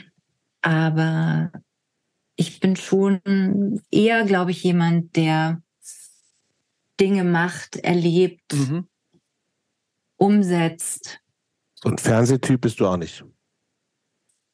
Also ja, ich gucke schon manchmal gerne Serien. Und Das, zwar, wel- welche fandst du zuletzt richtig gut? Warte mal, warte mal, warte mal. Haben wir da eine, lass uns mal überlegen, haben wir eine Ahnung? Jobs, hast du eine ich Ahnung? nicht, gar nicht. Also manchmal Also- gucken wir einfach äh, so ganz dusselige Serien, in die man dann so reinfällt und dann ist es irgendwie doch spannend. Welche sind das? Also jetzt äh, hier habe ich, gucken wir gerade, das darf ich gar nicht sagen, The Doch. Night Agent. Das ist wirklich, da geht es ums FBI und Was für ein Agent? Wie, wie heißt das? Wie, welcher Agent? Night Agent. Habe ich schon gesehen, ja. Ja, wie fandst du das? Fand ich gut. Das habe ich, glaube ich, Ja? angefangen. Also FBI, ich, ich finde eigentlich immer CIA besser als FBI. Ja. Ja, ich das, ist dieser, das ist mit dem Typen, der am Telefon da sitzt und sowas, ne? ja genau. Ja, nee, das fand ich äh, solide, sagen wir mal so. Das war Ja, so, solide, spannende Unterhaltung. Ja. Ja. Genau. Gut. Ähm, Gibt es einen Lieblingsfilm? So. Hm, Titanic 15 Mal gesehen oder sowas? Nö. Nee, wundert mich nicht. Äh, Jo- Jobs letzte Frage. Was würde die 16-jährige Melanie denken, wenn sie die Melanie von heute treffen würde? Gute Frage. Also zurückgesetzt zu dem Zeitpunkt, wo ich dachte, ich muss die Welt wirklich verändern, würde die wahrscheinlich sagen, das ist nicht dein Ernst. Aber sie würde sich vielleicht auch ein bisschen dafür interessieren, warum sie die Dinge macht, die sie macht. Und würdest du der 16-Jährigen noch irgendeinen Tipp mit auf den Weg geben wollen? Ich würde sagen, eigentlich alles richtig gemacht. Bis jetzt. Gutes Schlusswort. Klingt auch so. Danke, Melanie. Danke. Und wir wollen übrigens, bevor wir hier rausgehen, ich wiederhole mein Angebot. der oder die Hörerin, die erste, die zu dir in den Laden kommt und sich auf uns beruft und das Bespoke Rejuvenating Facial bucht, 25 Prozent ähm, äh, äh, steuere ich dazu bei. Finde ich gut. Super. Tschüss. Vielen ja, Dank. Tschüss. Danke.